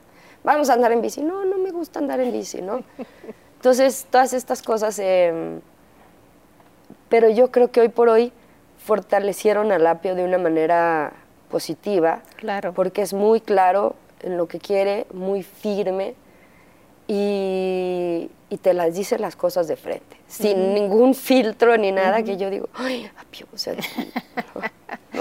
Oye, Federica, ¿por qué tomas la decisión de, de ser madre soltera y adoptar a dos hijos? Pues mira, después de siete operaciones de endometriosis, eh, me empezó a dar Siete. Guau. La primera fue a los 23 años, ya en Cabá. Yo me acuerdo ir a shows eh, donde María José me tenía que inyectar eh, Dolac o algo para poder yo salir a cantar de los dolores, ¿no? Eh, a veces me llevaban en silla de ruedas, a veces salía en la ambulancia y todo el mundo era de, ah, está drogadísima, ¿no? Y si vieran que yo nada más comía pollo hervido y verduras y agua, no podía ni lácteos ni nada. Pero bueno, este, conviertes tu rebeldía y sale tu rebeldía en otra parte, ¿no? Entonces era el pelo cortito, en esa época era una mujer con el pelo pelona o con pelo de colores. O sea, evidentemente era, era disruptiva en ese momento, ¿no? este, poco a poco aprendes que la rebeldía, pues, o la acomodas en un lugar y sanas esa parte y, y ya, ¿no? Pero, pero me costó mucho trabajo aprenderlo. Entonces, pues sí, esta, esta parte de las siete operaciones, ya la última fue en Houston, fueron 48 grapas. Ay. Este, me quitaron la trompa, el ovario, me cortaron un pedazo de intestino y me cortaron el nervio neurosacral para que ya no me doliera. Uf. A partir de ahí me dijeron, no puedes tener hijos. Y evidentemente yo tenía, tenía a mi novio, ya tenía, anduve con Coco, luego, no- pero con esta persona fue, como mujer ya no sirves. Ah, caray. Entonces, como mujer no me vas a poder dar hijos. ¿Eso te dijo? Pues en- no así tan directo, pero sí, pues no vamos a poder tener hijos. Entonces, ¿qué? ¿No? Entonces eh, te hacen sentir de que no sirves. Entonces dices, ok, no, no sirvo. Y, y pasas por un proceso de, pues, de depresión, en, en fin. Yo de chiquita, evidentemente no tenía nada claro de qué quería hacer en mi vida. Lo único que tenía claro era que quería ser mamá. O sea, era lo que siempre tuve siempre. Yo dije, yo quiero ser mamá y quiero tener, yo tenía quería, quería tener a los 25 cuatro hijos y, y casarme y ser feliz. Bueno, pero te volvemos a la expectativa, ¿no? Em, en este caso, em, dije, bueno, pues voy a seguir mi camino. Todos me decían, Fede, viaja, viaja, disfruta, conoce, qué alivio, no vas a tener que pagar escuelas, no vas... Pero para mí no era ese, ese no era... El tema. Para mí ese no era el camino. Entonces vi que sacaron en un noticiero que habían tirado un bebé en la basura. Entonces le hablé a mis amigos de noticieros y les dije, quiero ayudar a ese bebé, por favor dime en dónde está. Me dice, ah, pues ahorita lo mandaron al hospital, pero se va a ir al albergue temporal de la Procuraduría del Distrito Federal. Cuando esté allá, te aviso. Pasaron dos semanas, me dijeron, ya está el bebé en el albergue y te esperan para que le lleves los regalos. Entonces le llevé pañales, ropa, este, fórmula, y llegué con la directora y me empieza a contar el caso de los niños que hay ahí en el albergue. Eh, en ese entonces, te estoy hablando en el 90, y- no, no, en el 2005, más o menos. Sí. 2005 tiraban a 35 bebés por semana en el Distrito Federal. Por la- semana A la basura. a la basura. Los encontraban en escuelas, no, eh, escuelas privadas, Ajá. caras, de esas que salen, tú las traes. En el baño de las mujeres los dejaban en el bote de basura, en el metro, en las paradas del metro, en los basureros. Inclusive hubo un caso muy importante de un bebé que la, la mamá tenía 18 años y era, trabajaba en un table y tenía un bebé recién nacido. Como no quería, lo aventó de un cuarto piso. Pero este bebé cayó entre un edificio y el otro. ¡Pum! Yo creo que, te lo juro, eso fue Diosito de... Lo agarró. El bebé no tuvo ni un rasguño, ni una nada. Cayó atoradito entre los dos edificios. Y los vecinos empezaron a oír como el bebé gritaba y lloraba. Entonces mandaron y se rescataron, al bebé. Evidentemente la mamá se fue a la cárcel por intento de homicidio, pero lo triste de ese bebé es que tendrían que pasar por ley dos años para quitarle la patria potestad para que el bebé pueda ser eh, expósito, que es libre para adopción. Adopción. Entonces las leyes en favor de los niños y en favor de las adoptantes están caducas y ya, ya, ya son muy, muy antiguas, ¿no? Ya hoy es otra cosa. Cuando yo llegué a ver a ese bebé, el que vi en la tele, me dicen, ahí está el bebé que quieres este, conocer y ayudar, se llama Eduardo. Y yo decía, ay no, Eduardo se llama mi, herma- mi, pa- mi abuelo, mi papá y mi hermano. Y yo así, se llama Eduardo y yo, demonios. O sea, dije, ok, este, yo creo que fue una señal, no sé qué fue. Y entonces cuando me quedo y, y me dice, ¿nos ayudas a dar de comer? Y yo, por supuesto, entonces entre que daba uno y cambiaba el otro y daba de comer, este, y le dije a la directora, oye, ¿yo puedo adoptar? O sea, puedo hacer un proceso de adopción porque me dicen que es muy difícil. Me dicen, si te vas al DIF, evidentemente no puedes. En BIFAC, que es otra, tampoco puedes porque tienes a fuerza que estar casada. Pero aquí, en la Procuraduría, no tenemos esos juicios caducos y viejos, entonces por supuesto que puedes adoptar. Pero, y yo no estoy casada, puedes adoptar siempre y cuando cumplas con todo lo necesario para tener a los bebés. Entonces yo, bueno, feliz, le digo, ¿qué tengo que llevar? Este, tienes que llevar esto, bla, bla, bla, tomar un curso para padres adoptivos en donde no te dicen, eh, tú estás salvando al bebé. No, no eres salvador, es tu familia, ¿no? Entonces necesitamos esto, esto y esto, y yo ya lo tenía en carpeta. Y tienes que poner las fotos de dónde va a dormir el bebé, eh, su cuarto, dónde vives, cuánto tiempo, un estudio médico, un estudio bla, bla, bla, todo lo que. Al tercer día lo entregué. Y me dicen, es la primera vez que lo entregan tan rápido y tienes que entregarlo con una carpeta, con todo. Y me dicen, ok, entras, ya tenemos tu solicitud, te vamos a empezar a hacer estudios psicológicos, socioeconómicos, para ver qué tanto, y no puedes escoger tú al bebé. Le digo, entonces no me puedo quedar con el Eduardo. No. Tú no puedes escoger, porque pues no es como perritos, ¿no? O sea, Claro. y entonces empecé el proceso de María sin saber que era María, ¿no? Pasa el proceso, yo seguía trabajando, toda mi familia, todos mis amigos, los cabas, me decían, Fede, no te hagas ilusiones, porque adoptar en nuestro país es bien difícil, ¿no?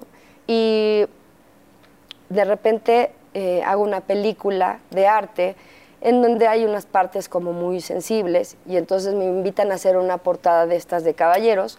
Entonces cuando sale la revista me hablan del albergue y me dicen, es que algo pasó, tienes que ir al albergue. Y entonces cuando me mandan a hablar yo así, híjole, ya vieron la revista, ya no me van a dar nada, ya, o sea, yo pánico, llegué al albergue siete meses después y estaba como todo el consejo de adopción, toda la procuraduría y demás, y se sientan y yo así, uh, cámaras grabando, y me dicen, ¿le puedes decir a la cámara por qué quieres ser mamá? Y yo evidentemente pues con la, con Cava era cámara uno, pues quiero Pues sí, ser cámara sí, dos, sí. claro, porque, ¿no? Sin miedo a, a la cámara, ¿no? Claro. y me dicen, pues queremos decirle que fue aceptada como madre adoptiva y queremos que conozca a su hija. Me suelto a llorar, me suelto a llorar, me acuerdo que tenía el celular y le hablé a mi mamá así de, mami, mami, mami, mami, voy a conocer a mi hija, voy a conocer a mi hija. Las dos empezamos a berrear y de ahí entra María en brazos del cunero y traía una flor para mí.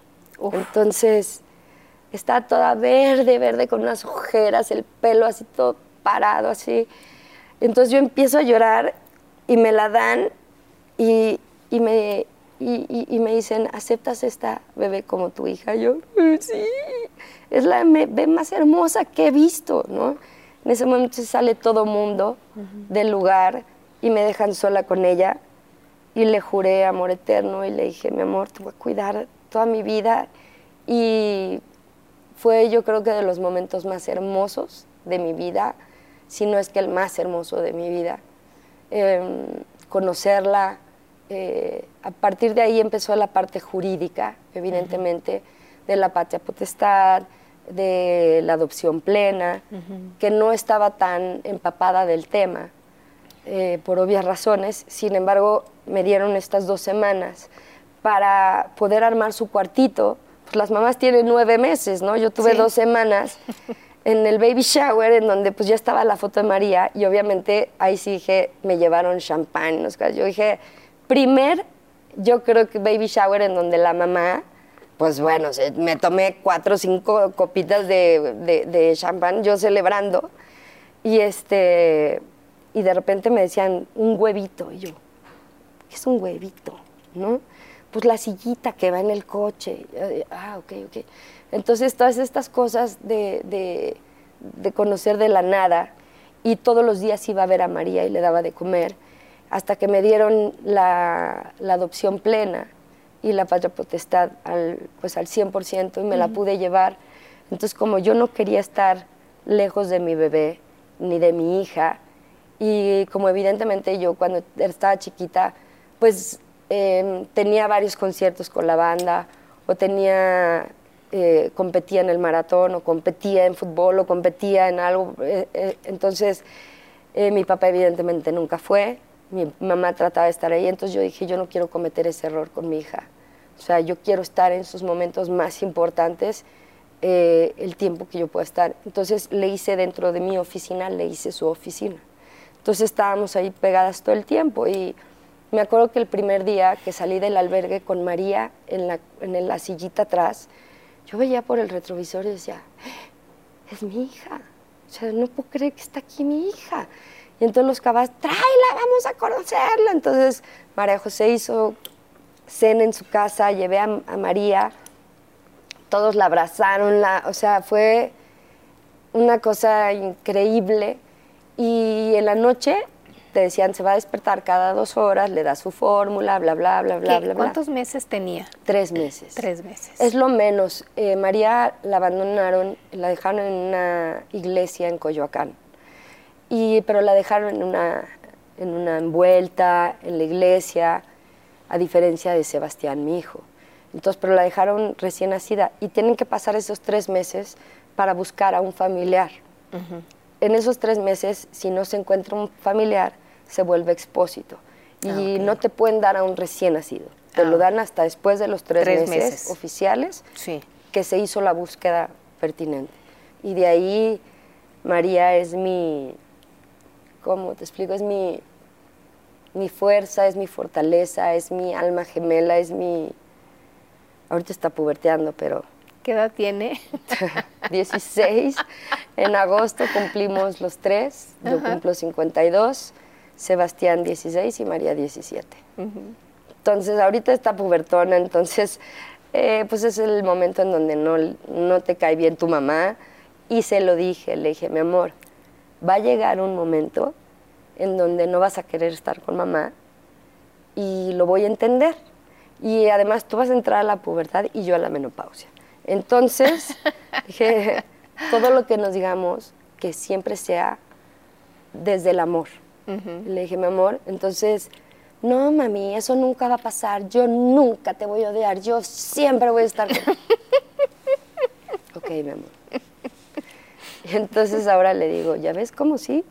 entonces, sí, tal cual, empezó su pubertad y empezó mi menopausia, ¿no? Entonces, como que fueron, se nos dio juntas, pero admiro muchísimo la fortaleza que ha tenido María como hija, como hermana, eh, como amiga, eh, como prima. la admiro muchísimo y, nada me da más calma que cuando ella,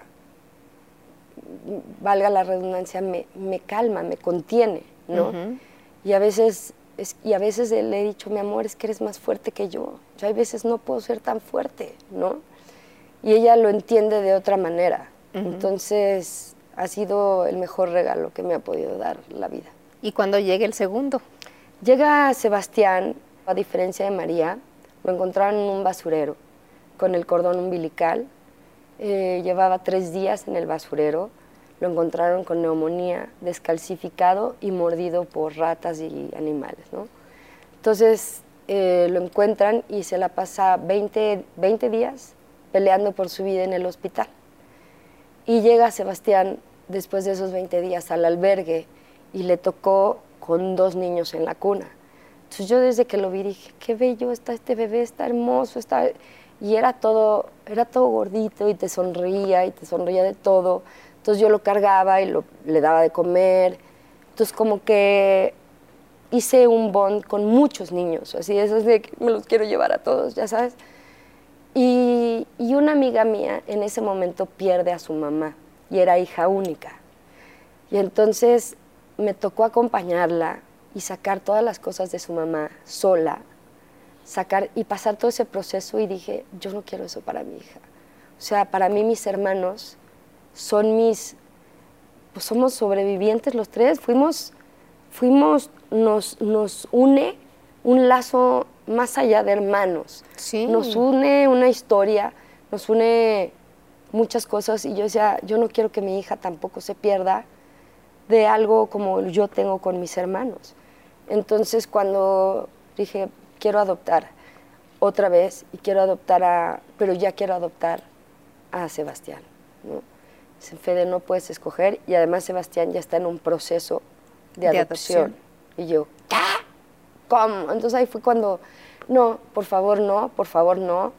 Y me dicen, pero Fede, es que solo por favor les pido, les pido por favor que atrasen un poco el consejo. Pues es que no depende de nosotros, depende del procurador. Digo, pues sáquenme una cita con el procurador.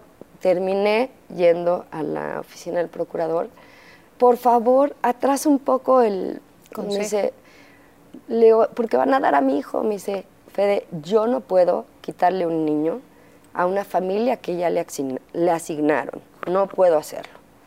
Sin embargo, puedo atrasar el consejo para que tú metas papeles y puedas pelear por algún otro caso, si es que así lo deseas. dije, bueno, sí, por favor, por favor, por favor, por favor y metí rápido todos los papeles, fue la, la, trabajadora social a la casa a ver dónde iba a dormir Sebastián, bla, bla, bla, todo lo, el mismo proceso. Me habla la directora del albergue como a la una de la mañana y yo sí, sí. ¿Qué pasó? ¿Qué pasó? ¿Qué pasó? Me dice, es que te tenemos una noticia. Este, la familia que iba a adoptar a Sebastián se embarazó, ya no lo quieren. Entonces ya puedes pelear por él. Entonces el día que me dan a Sebastián en adopción, ese día me lo llevé. Fui al, a, esta de lo familiar, al juzgado de lo familiar. Le dije, deme la, la adopción temporal, en lo que sale la custodia y todo, deme la custodia temporal para que yo me lo pueda llevar desde ahorita. Claro, claro. Entonces llegó Sebastián y llegó a complementar la familia y, y, y habían varias, ah, un- otro chavo con el que salí me dijo, es que híjole, este, está padre y sí me encantas tú, pero es un paquetote el que me tengo que aventar. Y yo le dije, a ver, no te confundas, yo no soy paquete, somos una familia. Si nosotros te recibimos en nuestra familia, es porque así lo queremos. Pero si no, yo no soy paquete de nadie. Entonces, así estuve de mm, yo con mis dos hijos y nos volvimos como una casita feliz. Hasta que de repente pasa lo que jamás me imaginé. Este, tres años y medio. Em, a los tres años y medio em, me empiezan, de la nada me hablan de la escuela y me dicen, Sebastián se resbaló y se abrió la cabeza. Y yo, ¿cómo? Estaba en maternal, estaba, sí, Sebastián en, en maternal y María en primero de kinder. Y, y me hablan y le digo, ¿cómo? ¿Cómo se va a resbalar si es un grupito de cinco niños? Hay tres nanitas y me hicieron comprarle zapatos de goma. Sí. ¿Cómo se va a resbalar? Pues ven por él y llévatelo al hospital. Y yo se abrió la cabeza, pero tipo, no, perdió el conocimiento. Llegué uh, así, me lo entregaron con todo esto abierto y yo, ya sabes, así de sangre. Entonces agarro a mi hijo, corro al hospital y lo tenemos que coser y tal. Y pues ya, y yo, mi amor, aquí, bla. Eh, eh, eh, y ahí, a partir de ahí, empecé a notar muchísimos cambios en Sebastián. Eh, de repente era, no me, le decía, mi amor, ven a cenar. Y él nada más empezaba a hacer así. Yo decía, Sebastián, Sebastián. No me oía. Y dije, no, pues, ¿qué tal que no oye? ¿No? A lo mejor con el golpe no oye o perdió eh, eh, con el golpe, no sé, ¿no? Si perdió el conocimiento, entonces te empiezas a cuestionar todas estas cosas y de repente dejó de hablar y dejó de hablar y se empezaba a balancear y, y gritaba para todo. Yo decía, ¿qué le está pasando a mi hijo? Entonces lo llevo a la pediatra y me dice, no, Fede, esto no, esto ya no es de pediatra. Esto no es el golpe. No, esto no es de pediatra, esto no es de llévalo con un neurólogo y te voy a recomendar a una. Y entonces como que empezó a darme miedo, ¿no? Empecé a tener como miedo de ¿qué le está pasando? Ya no me contestaba, se tropezaba con todo, se caía, no oía, eh, gritaba, eh, regresó a usar pañal y que yo le decía, Sebastián, mi amor, mi amor, ¿qué te- te- ¿estás bien? No me veía la cara, o sea, María también, Sebastián, te está hablando mamá, te está hablando mamá, nada. Y entonces ahí empezó un viacrucis de, de diagnósticos, de estudios, de mil cosas en donde eh, la aseguradora me dijo que no me podía cubrir los estudios porque necesitaba antecedentes perinatales. Yo les decía, es que vino por abandono. ¿Cómo voy a tener antecedentes na- perinatales? O sea, me dice, es que la, la aseguramos de buena fe porque lleva muchos años con nosotros. Que pues de buena fe, págame. Claro. Porque entonces mi hijo, no, o sea, yo sí te llevo pagando desde el día uno lo de mi hijo y no me lo cubrió. Entonces yo estaba como, de entrada estaba pasando por un tema emocional Muy fuerte. fuerte. Y segunda, económico, en donde trabajaba como directora. Les decía, es que me tengo que ir a hacerle un estudio, pues a tu hora de comida. Le digo, ¿y qué- ¿tú crees que los doctores no comen o qué? ¿No? Entonces, fue un proceso muy, muy, muy complicado para mí. El primer diagnóstico era que tenía una enfermedad degenerativa progresiva y que en tres años se me iba a morir. Eh, sales de ahí y te lo dicen con una frialdad además. Dices, ¿cómo? ¿Por qué? Se va a ir deformando esto, se le van a ir deformando los huesos, se le van a ir... Entonces, sola, pero yo decía, ¿cómo hago para que María no me vea preocupada, ¿no? Claro. O no me vea llorar como yo veía a mi mamá llorar. Decía, entonces me metía a la regadera mientras me bañaba y traía, salía y les, tenía, les preparaba de desayunar, le hacía el loncha a María, este, tal, y me iba a trabajar y me iba a hacer el estudio de Sebastián. Hay muchos estudios. Uno me acompañó mi mamá, me acuerdo que fuimos juntas en el Instituto Nacional de Pediatría. Eh, fuimos ahí porque ahí eh, los estudios eran gratuitos. Entonces me dijeron, ve, ve para allá, te conseguimos una cita. Yo me acuerdo que llegué y llega este señor o el director o quien sea y le dice a mi mamá, adelante señora, por favor. Y mi mamá, ah, pues gracias, ¿no? Y entonces yo agarro todos los estudios de mi hijo, entro, no, usted se puede quedar afuera. Voy a hablar con la mamá del niño. Le digo, la mamá soy yo. Ella es la abuela. Ah, disculpe, disculpe. Entonces paso y le doy todos los estudios. Me dice, ¿qué necesita? Le dije, pues es que necesito una eh, ensofalo, una resonancia, magnética. Del cerebro de mi hijo, tal, porque parece que tiene una discapacidad y tiene esto sin ver nada. Me dijo, sí, sí se ve, sí se ve taradito. Entonces, yo mm, empiezo a llorar del, del, del enojo. Me acuerdo que me levanté, le dije, el taradito es usted y vaya así. mi mamá también furiosa, ustedes unos cuando salí de ahí, lloré furiosa, dije, ¿sabes qué, ma? Si trabajo para esto, entonces voy a pagar todo lo que tenga que pagar de Sebastián. Entonces voy a amarentar a María en una escuela más barata para poder yo hacer todos estos estudios de Sebastián y poder darle continuidad. Y de repente ahí te digo, empezó todo tan difícil porque pues perder a tu hijo de esa manera, porque sí, lo perdí, ¿no? Entonces darte cuenta que, que todo el mundo te decía, como el doctor me decía, ay, este, tu hijo solo va a guardar clavitos en una cajita y no va a hacer nada más. Y entonces yo me acuerdo que la última, esta consulta que fui con un neurólogo el mejor de no sé qué, no sé cuánto. Este, me dijo esto de las clavitos. Entonces yo venía con Sebastián, Sebastián venía en su sillita atrás, yo venía como llorando y volteé a ver a Sebastián, como que en ese momento se me quedó viendo y me dijo, te amo.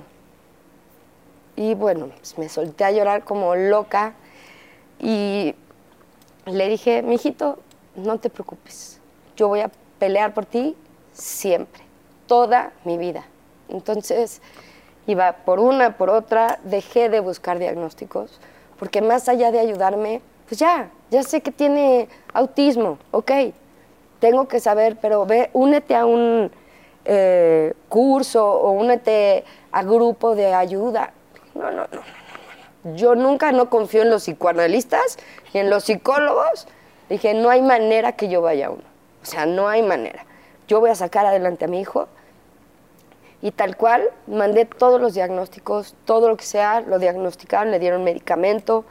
Entonces, este, fue empezar desde que se arrancaba el pelo, entonces lo rapé y luego se mordía el dedo, se chupaba el dedo y se lo mordía, pero ya tenía carne viva, entonces yo pues le ponía el, el curita, ¿no?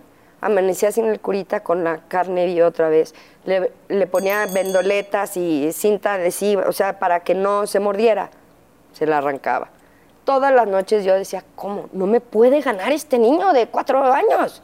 Entonces dije, lo le vendé toda la mano, le vendaba hasta acá y le vendaba esta hasta acá. Entonces ya estaba así, dije, a ver, a ver si ahora sí duermes. Y amanecía sin las vendas y esto. Decía, no, no, no, no bueno, terminó, vendaje hasta acá, calcetines largos hasta acá, la pijama hasta arriba. Dije, ahora sí, a ver, quítalo. Y no se lo quitaba todo el día, entonces así andaba eh, hasta que le cerró la eh, herida. la herida y además dejó de chuparse el dedo, ¿no? ¿Cuáles son las características del autismo en el caso de tu hijo? en el autismo, la condición del trastorno del espectro autista, no hay un, un paciente que se parezca a otro. Todos son completamente diferentes. Eh, antes se, con- se- se conocía como el Asperger, que era el más llevadero. Eh, autismo 5, 4, 3, 2, así. Los síntomas, digamos, o que son como los más fáciles de reconocer, evidentemente, es que no te ven a la cara. Eh, jamás tienen contacto Visual. visual, se balancean o mueven las manos así, este, no hablan, gritan, este, hacen así, no conviven con nadie, este, no tienen amigos, eh, se, se clavan en algo en especial, algo los detona, eh, son diferentes, o sea, cada paciente, y me ha tocado ver, por ejemplo, a un chavito que no habla nada, nada, nada, y está en una escuela, pero todo el tiempo se pega en la nariz.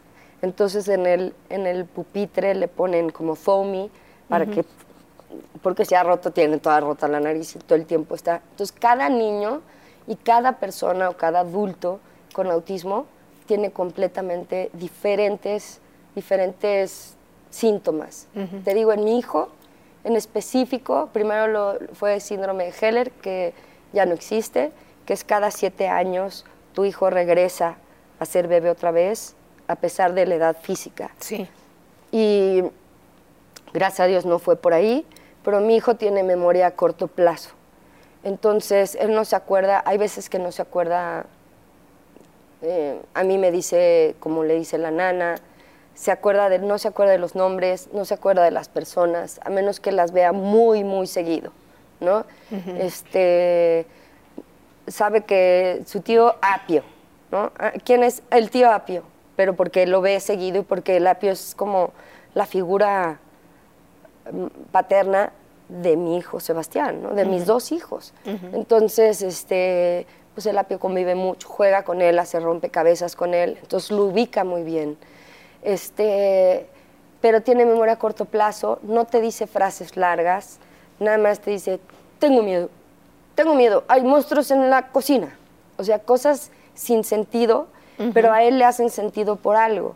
Y luego dice frases que digo, ¿de dónde sacó esa frase? Y como se la, o sea, se la, le dan, su, una de sus eh, detonantes es la tableta, porque está viendo y ve películas y la que más le gusta es Monsters, Monster Inc. y Toy Story, todas estas. Entonces la ve y la ve y la ve y la ve y la repite. Y entonces cuando se enoja te dice, soy un monstruo. O te dice, este, no, eres un juguete, tú no sabes volar. Entonces ya sabes que está enojado, ¿no? Y poco a poco era ir saliendo, pero de, de- de las cosas de que no se acordaba si ella había comido, entonces come todo. Se come la planta, pero se come la tierra, pero se toma el café, pero se podía tomar la pasta de dientes, pero el detergente, entonces toda la vida, toda nuestra vida cambió de un día para otro para transformar la casa en segura para él. Para él. Lo metí en una escuela especial, entonces que en ese momento me ayudó Pepe Bastón, al cual le voy a agradecer toda la vida, porque fue padrino de Sebastián en la primera escuela que tuvo. Entonces yo no pagaba, entonces era así de, bueno, feliz. Entonces yo le decía, antes de comer, te quitas el uniforme, te vas a cambiar y regresas si no, no comes. Y entonces, ¡ay! Se resbalaba por las escaleras, María y yo ya estábamos acá. Y le decía, quítate el... Y después se bajaba con un calcetín, eh, una falda de María y, y un zapato. Y bueno, echaste ganas, vente. ¿No? Le echaste ganas. Entonces así poco a poco aprendí a que se vistiera, ¿no? Y poco a poco eran logros pequeños, pero para mí eran enormes. Son ¿no? grandes logros. gigantes. O sea, eran logros enormes de, se- ya se vestía solo y se sentaba a comer y agua, por favor, sopa, por favor. O sea, poco a poco. Pero evidentemente sus gritos y eso, yo vivía en una privada y ahí una, una que me fui a la oficina, los niños se fueron a la escuela, me habla la nana y me dice, vienen del DIF a quitarle a sus hijos. Y le dije, ¿por qué? Me dice, porque le acusaron que usted los maltrata, Una vecina. una vecina que oyen gritar a los niños y que seguro los en- encierra en el closet. Y dije, ¿qué? Y entonces salgo de mi oficina, volada, y me dieron un citatorio. Tiene un citatorio y la vamos a citar porque le vamos a quitar a los niños. Y me lo voy a llevar. Ahorita le dije, usted no se va a llevar nada. Están en la escuela y no lo voy a permitir que entren a mi casa. Entonces, esa parte eh, empezó eh, la parte de la falta de empatía, que yo nunca me había topado. Pues no. Tan de frente con eso, ¿no? Llevaba, haciendo, llevaba cantando y llegabas a un show y todo el mundo te grita y te quieren y te, ¿no? Y de repente que te acusen por eso. Entonces me acuerdo que llevé, tuve que presentar a mis hijos, hablé con la directora del albergue, le dije, me está pasando esto y no sé qué hacer. Me dice, no, pues obviamente la Procuraduría te va, te va a, a proteger a ti, como ellos van a tener un abogado, tus hijos, tú vas a tener a la, Procuraduría detrás de ti porque nosotros conocemos el diagnóstico y conocemos todo. Tuve que llevar a mis hijos, los encueraron, les tomaron fotos enfrente de mí para ver si tenían golpes, que yo les habría dado. Em, eh, empezaron a... Y eso me dolió tanto, porque la trabajadora social y el abogado de mis hijos que iban a proteger a mis hijos, es que ella los puso, a, no sé qué, y es una mala madre. Y yo callada y me decían, tú no hables nada, no hables. Pero yo decía, ¿cómo es posible que están desnudando a mis hijos aquí enfrente de todos? ¿Cómo? Entonces, como que me tenía que aguantar. Y, y de repente empieza la... Pues Sebastián no puede hablar. Entonces le digo, si le quiere preguntar, pregúntele a María porque mi hijo no les va a saber decir porque tiene autismo. Entonces le empiezan a decir a María, ¿cómo es tu mamá? Ay, mi mamá es muy linda, nos lleva a Six Flags, nos llega al cine. Eh, y cuando se enoja, no, pues se enoja mucho cuando molesto a mi hermano. ¿Y qué te hace? Pues me regaña, ¿no? Este, ¿Y alguna vez te ha pegado? Sí, cuando le pego a mi hermano, pues a veces me da nalgada y me dice, la, la, golpeó. Le digo, uy, señor, le digo, debería de traer al 99% de las mamás mexicanas, por Dios. ¿No? A mí sí me tocó chanclazo, a mí sí me tocó, ¿no? Entonces, y yo sin poderme defender. Y entonces, pero tu mamá se porta bien. Sí, mi mamá nos lleva y nos hace de comer, nos hace nuestro lunch, vamos al museo, vamos a... Y, entonces me dice, ¿y por qué entonces dicen que, la, que maltrata a sus hijos? Le dije, más bien se dejaron llevar por alguien que ni siquiera está dando aquí la cara. El niño tiene una condición que es autismo y si no me cree, lo puede probar ahorita mismo y le puedo comprobar cómo empieza a gritar. Sí queremos ver. Digo, o sea, ¿sí quiere que lo haga llorar y que lo haga gritar? Sí. Y entonces dije, ok, está bien, está bien llego con una, le digo, a una secretaria que tenía ahí una manzana, le digo, ¿te puedo robar tu manzana tantito? Y te la regreso, sí, claro. Y le digo, Sebastián, toma, mi amor, una manzana. Mm, empieza a comer. Le digo, quítensela, quítenle la manzana. ¿No las das? Y Sebastián así como, ¿tú quién eres para quitarme mi manzana, no? Y le digo, dame la manzana, Sebastián. No quiero. Le dije, dame la manzana. No, entonces se la quito, se tira al piso, se revuelca y yo así. Así como, ok. Ahí está. Le digo, ¿le puedo regresar la manzana? Por favor, toma, mijito. Entonces, obviamente no procedió. Me dijeron, ¿quieres tú ahora denunciar a la, que, a la vecina? Le dije, yo no soy esa clase de persona. Yo no quiero problemas. Yo nada más quiero a mis hijos y que me dejen en paz. Que me dejen en paz eh, salí, obviamente, cuando ya estábamos de regreso, fui con mis dos hijos, le dije a María, vamos a atacar la casa de la vecina. Entonces nos fuimos, eh, ella y yo, a aventarle huevos y, en la noche y esa fue nuestra venganza. Claro. Y, y, bueno, pues ahí vienen ciertas cosas pues más, más severas con la condición de mi hijo que me toca vivir. Eh, en donde a partir de los siete, ocho años, no, ocho, nueve años más o menos, empieza a tener crisis de agresión, pero mm, es muy difícil para ti como mamá ver que tu hijo se empieza a golpear solito, y se empieza a pegar, se empieza a arrancar la ropa, las uñas completas se le empieza a arrancar con sangre, por más, y lo tratas de agarrar, mi amor, mi amor, soy mamá, y empieza así, mi hijito, mi hijito, mi amor.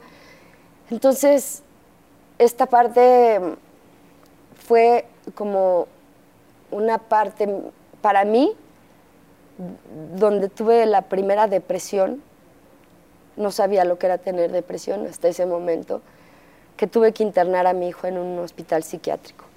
De entrada me regresé de, Mérida porque allá no hay psiquiátricos ¿no? infantiles. Aquí el único que hay infantil no tiene un área de urgencias, entonces no te reciben a tu hijo con crisis. No había ni hospital ni público ni privado que lo pudiera recibir. Entonces, un amigo mío que tenía una escolta, que era sargento o capitán, la verdad era del ejército, no me sé los rangos, la verdad, pero me dijeron, lo puede apadrinar y meter al hospital eh, psiquiátrico militar. Y dije, ok, por favor, ayúdenme, por favor, por favor, por favor. Pero evidentemente pues como no soy militar. Em, pasó ahí el temblor del 2017, entonces ahí me tocó correr y meterme a donde estaba mi hijo, agarrarlo y sacarlo y correr al, jardín. Y, todo ahí empezó un poco más complicado eh, con él. Este, empezó a, pues sí, tratarse de aventar por las ventanas, se empezó a lastimar me tocó ver cómo lo amarraban, cómo lo sedaban, cómo rompía todo, las lámparas, la puerta, tiraba la puerta, me empezó a agarrar a mí a golpes, me empezó a rasguñar, a pellizcar, a morder, cabezazos, este, lo teníamos que agarrar entre la nana, yo, María, y las primeras veces para María era choqueante porque eran escenas que de verdad solo ves en una películas de terror. Eh, de, y María lloraba y le daba miedo asomarse. Yo le decía, mi amorcito, mi amor, mi amor, tranquila, mi vida, tu hermano está pasando por una crisis. ¿Cómo, cómo le explicas a una niña de 10 o 11 años que su hermano se está queriendo matar, ¿no? Eh, ¿Cómo explicas, inclusive a ti, cómo, cómo concibes eso? ¿Cómo concibes y cómo tomas aire y cómo respiras? Y fue como, fue cuando yo caí por primera vez. Caí en depresión absoluta y total porque no aguantaba, no, no, no podía ver cómo mi hijo se lastimaba y cómo, y aunque decía, a María jamás la tocó y jamás la ha tocado, eh, a mí sí me han tocado millones de mordidas, golpes, rasguños, patadas. Entonces, pero esa parte este, es muy dolorosa. Es, y eso empezó a partir de los 8, 9 añitos. ¿Qué edad tiene ahora? 15. ¿Y cómo está? Pues evidentemente mm, fue un proceso em, difícil, porque además Iba yo a un centro comercial, me sacaban del centro comercial porque gritaba mi hijo, me sacaban del restaurante, me sacaban de todos lados, eh, ya no podía llevármelo de viaje porque muchas cosas no lo dejaban pasar y, y no había cabida para él y por lo tanto no había cabida para nosotros como familia.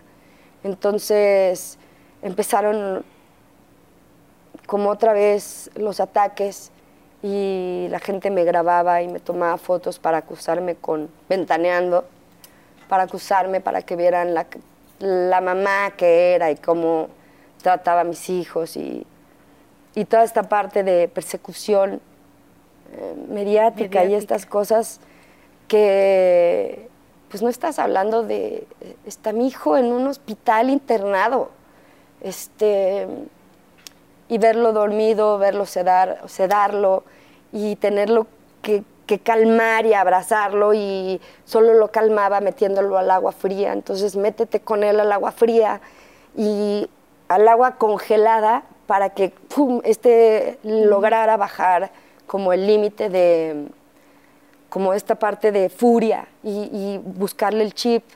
Y, como que empecé, yo empecé a tomar antidepresivos, porque si no, no, no iba a poder, no, no iba a poder sola. Y más allá que odiaba a los psicólogos o a los psicoanalistas, necesitaba esa ayuda y necesitaba entender que era que tenía que pasar por ciertos procesos, como cuando pierdes a un ser querido. El enojo, la frustración, la negación, la tristeza. Y al final, como la liberar aceptación. la aceptación. Y, y me empecé a dar cuenta que, que me equivoqué en muchas partes con respecto a María, porque mm, cuando regresó Cabá, que gracias a Dios empecé a ganar más dinero, este, pude mandar a Sebastián a, a diferentes escuelas, todas las escuelas especiales son carísimas, y a María, sin embargo, la ponía en escuelas que no eran las mejores, pero era lo que me alcanzaba. Y me costó trabajo entender que le estaba echando dinero bueno al malo. Y me costó trabajo entender que por más que yo hiciera y volteara el mundo al revés, pues mi hijo jamás iba a regresar, ¿no? Jamás iba a ser. Y le estaba quitando a María, mi hija, la oportunidad de estudiar algo y, y, y, que estuviera en una buena escuela y que la escuela que se merecía, ¿no? Entonces te das cuenta que me equivoqué y que por esta expectativa crees que tu hijo algún día va a regresar hasta que pierdes la fe y, y aceptas que no, aceptas que ya no va a pasar y este niño que tengo y este bebé que tengo es mi hijo y así va a ser siempre. No va a cambiar, no va a mejorar. Cada vez van a ser retos diferentes, porque ahorita ya es un adolescente, entonces empieza a lidiar con cosas de adolescente, ¿no? En donde ya le empieza a cambiar la voz y entonces ya te gritan, "Ah", ¿no? Entonces, cosas así. Y lidiar con esta parte hormonal de él. em, y, y decirle a María, mi amor, me equivoqué. Y ahora quiero que estudies en esta escuela y, y que te prepares y que, que tú, que tú no, no creas que va a ser Sebastián tu responsabilidad. No quiero que tú la cargues, que tú cargues conmigo ni que cargues con él. Yo no quiero que tú cargues conmigo como yo cargo con mi papá.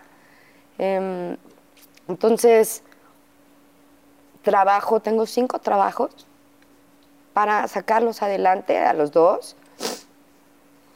Ya como que digo, bueno, mi hijo lo que se volvió es mi maestro de vida. La verdad, es mi gran maestro. Cuando tiene crisis, y hay veces que lo veo mejor, y cuando tiene un regreso o, o se avienta cosas que ya habíamos superado, ah, te da para abajo otra vez y es otra vez agarrar fuerzas y ah, vamos otra vez. Y sé que lo que yo no quiero es que mm, yo sé que Sebastián va a estar pegado a mí hasta el día que yo me muera. Pero yo quiero trabajar y trabajar y trabajar y trabajar para no, si yo me muero, no tenga la, como, no tenga el miedo de dejarlo en un psiquiátrico en donde sé que van a abusar de él, en donde sé que lo van a lastimar y no se lo merece. Es un guerrero que ha luchado por su vida, que llegó a mí porque así lo quiso, porque así me escogió él y porque yo lo escogí a él.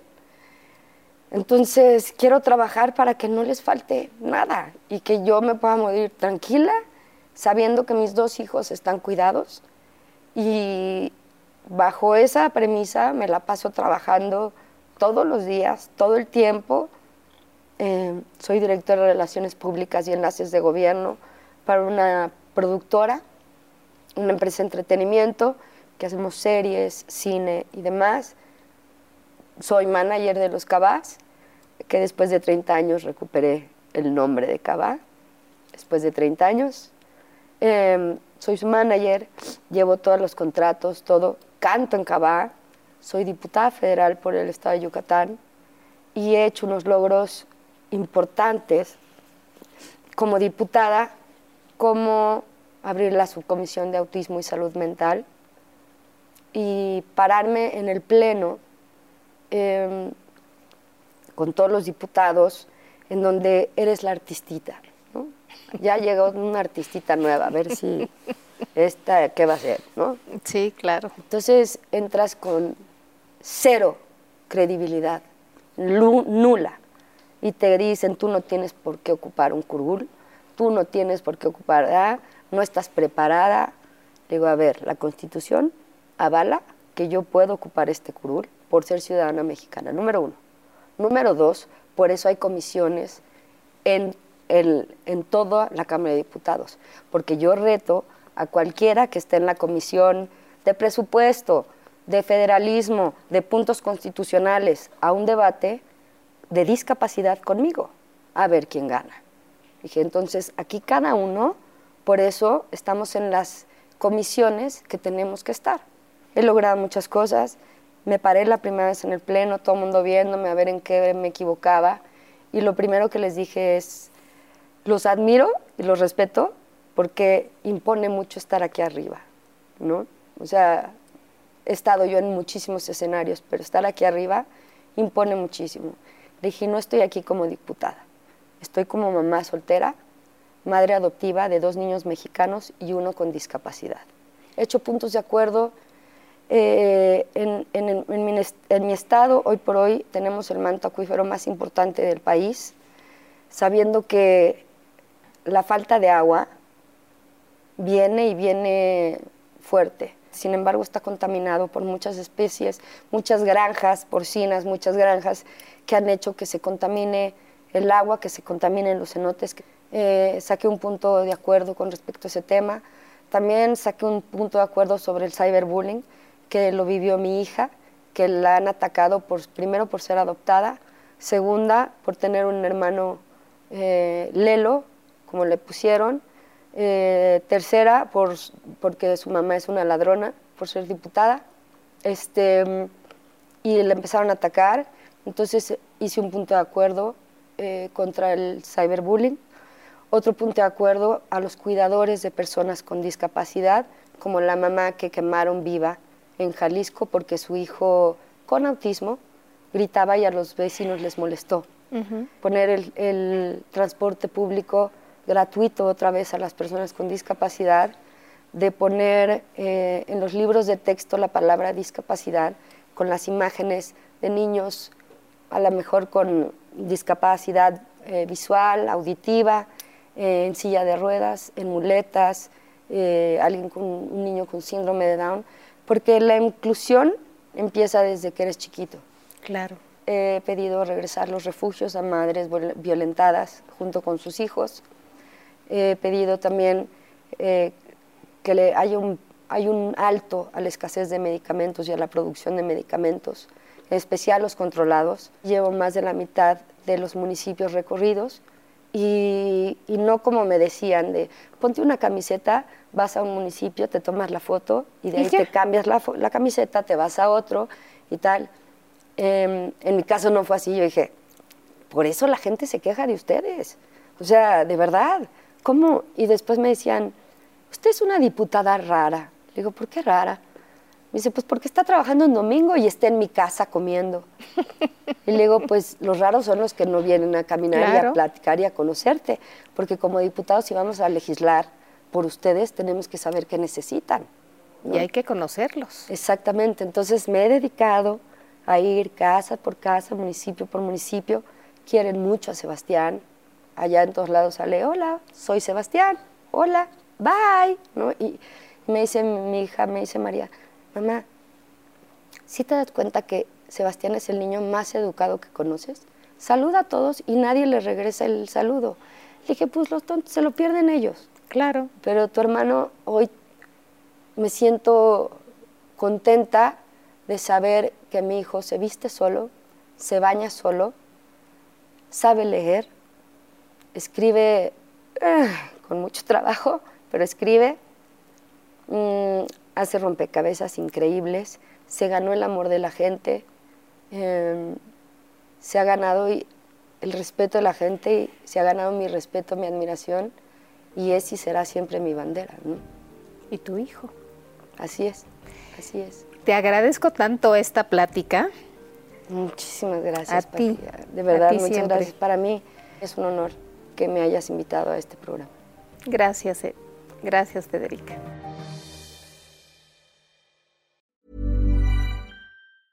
Want to get a chiseled look in the jawline? Sculpt and shape your jawline with added volume from Juvederm Volux XC. Juvederm Volux XC is an injectable gel specifically designed to be robust enough to improve moderate to severe loss of jawline definition. And it is the first and only hyaluronic acid filler approved for the jawline. Add volume to your jawline for a chiseled look with Juvederm Volux XC. For important safety information and to find a licensed specialist, visit juvederm.com. That's J U V E D E R M.com. Not for people with severe allergic reactions, allergies to lidocaine, or the proteins used in Juvederm. Common side effects include injection site redness, swelling, pain, tenderness, firmness, lumps, bumps, bruising, discoloration, or itching. There's a risk of unintentional injection into a blood vessel, which can cause vision abnormalities, blindness, stroke, temporary scabs, or scarring. Talk to a licensed specialist to find out if it's right for you. Visit juvederm.com. That's J U V E D E R M.com. Planning for your next trip? Elevate your travel style with Quince. Quince has all the jet setting essentials you'll want for your next getaway, like European linen, premium luggage options, buttery soft Italian leather bags, and so much more. And is all priced at 50 to 80% less than similar brands.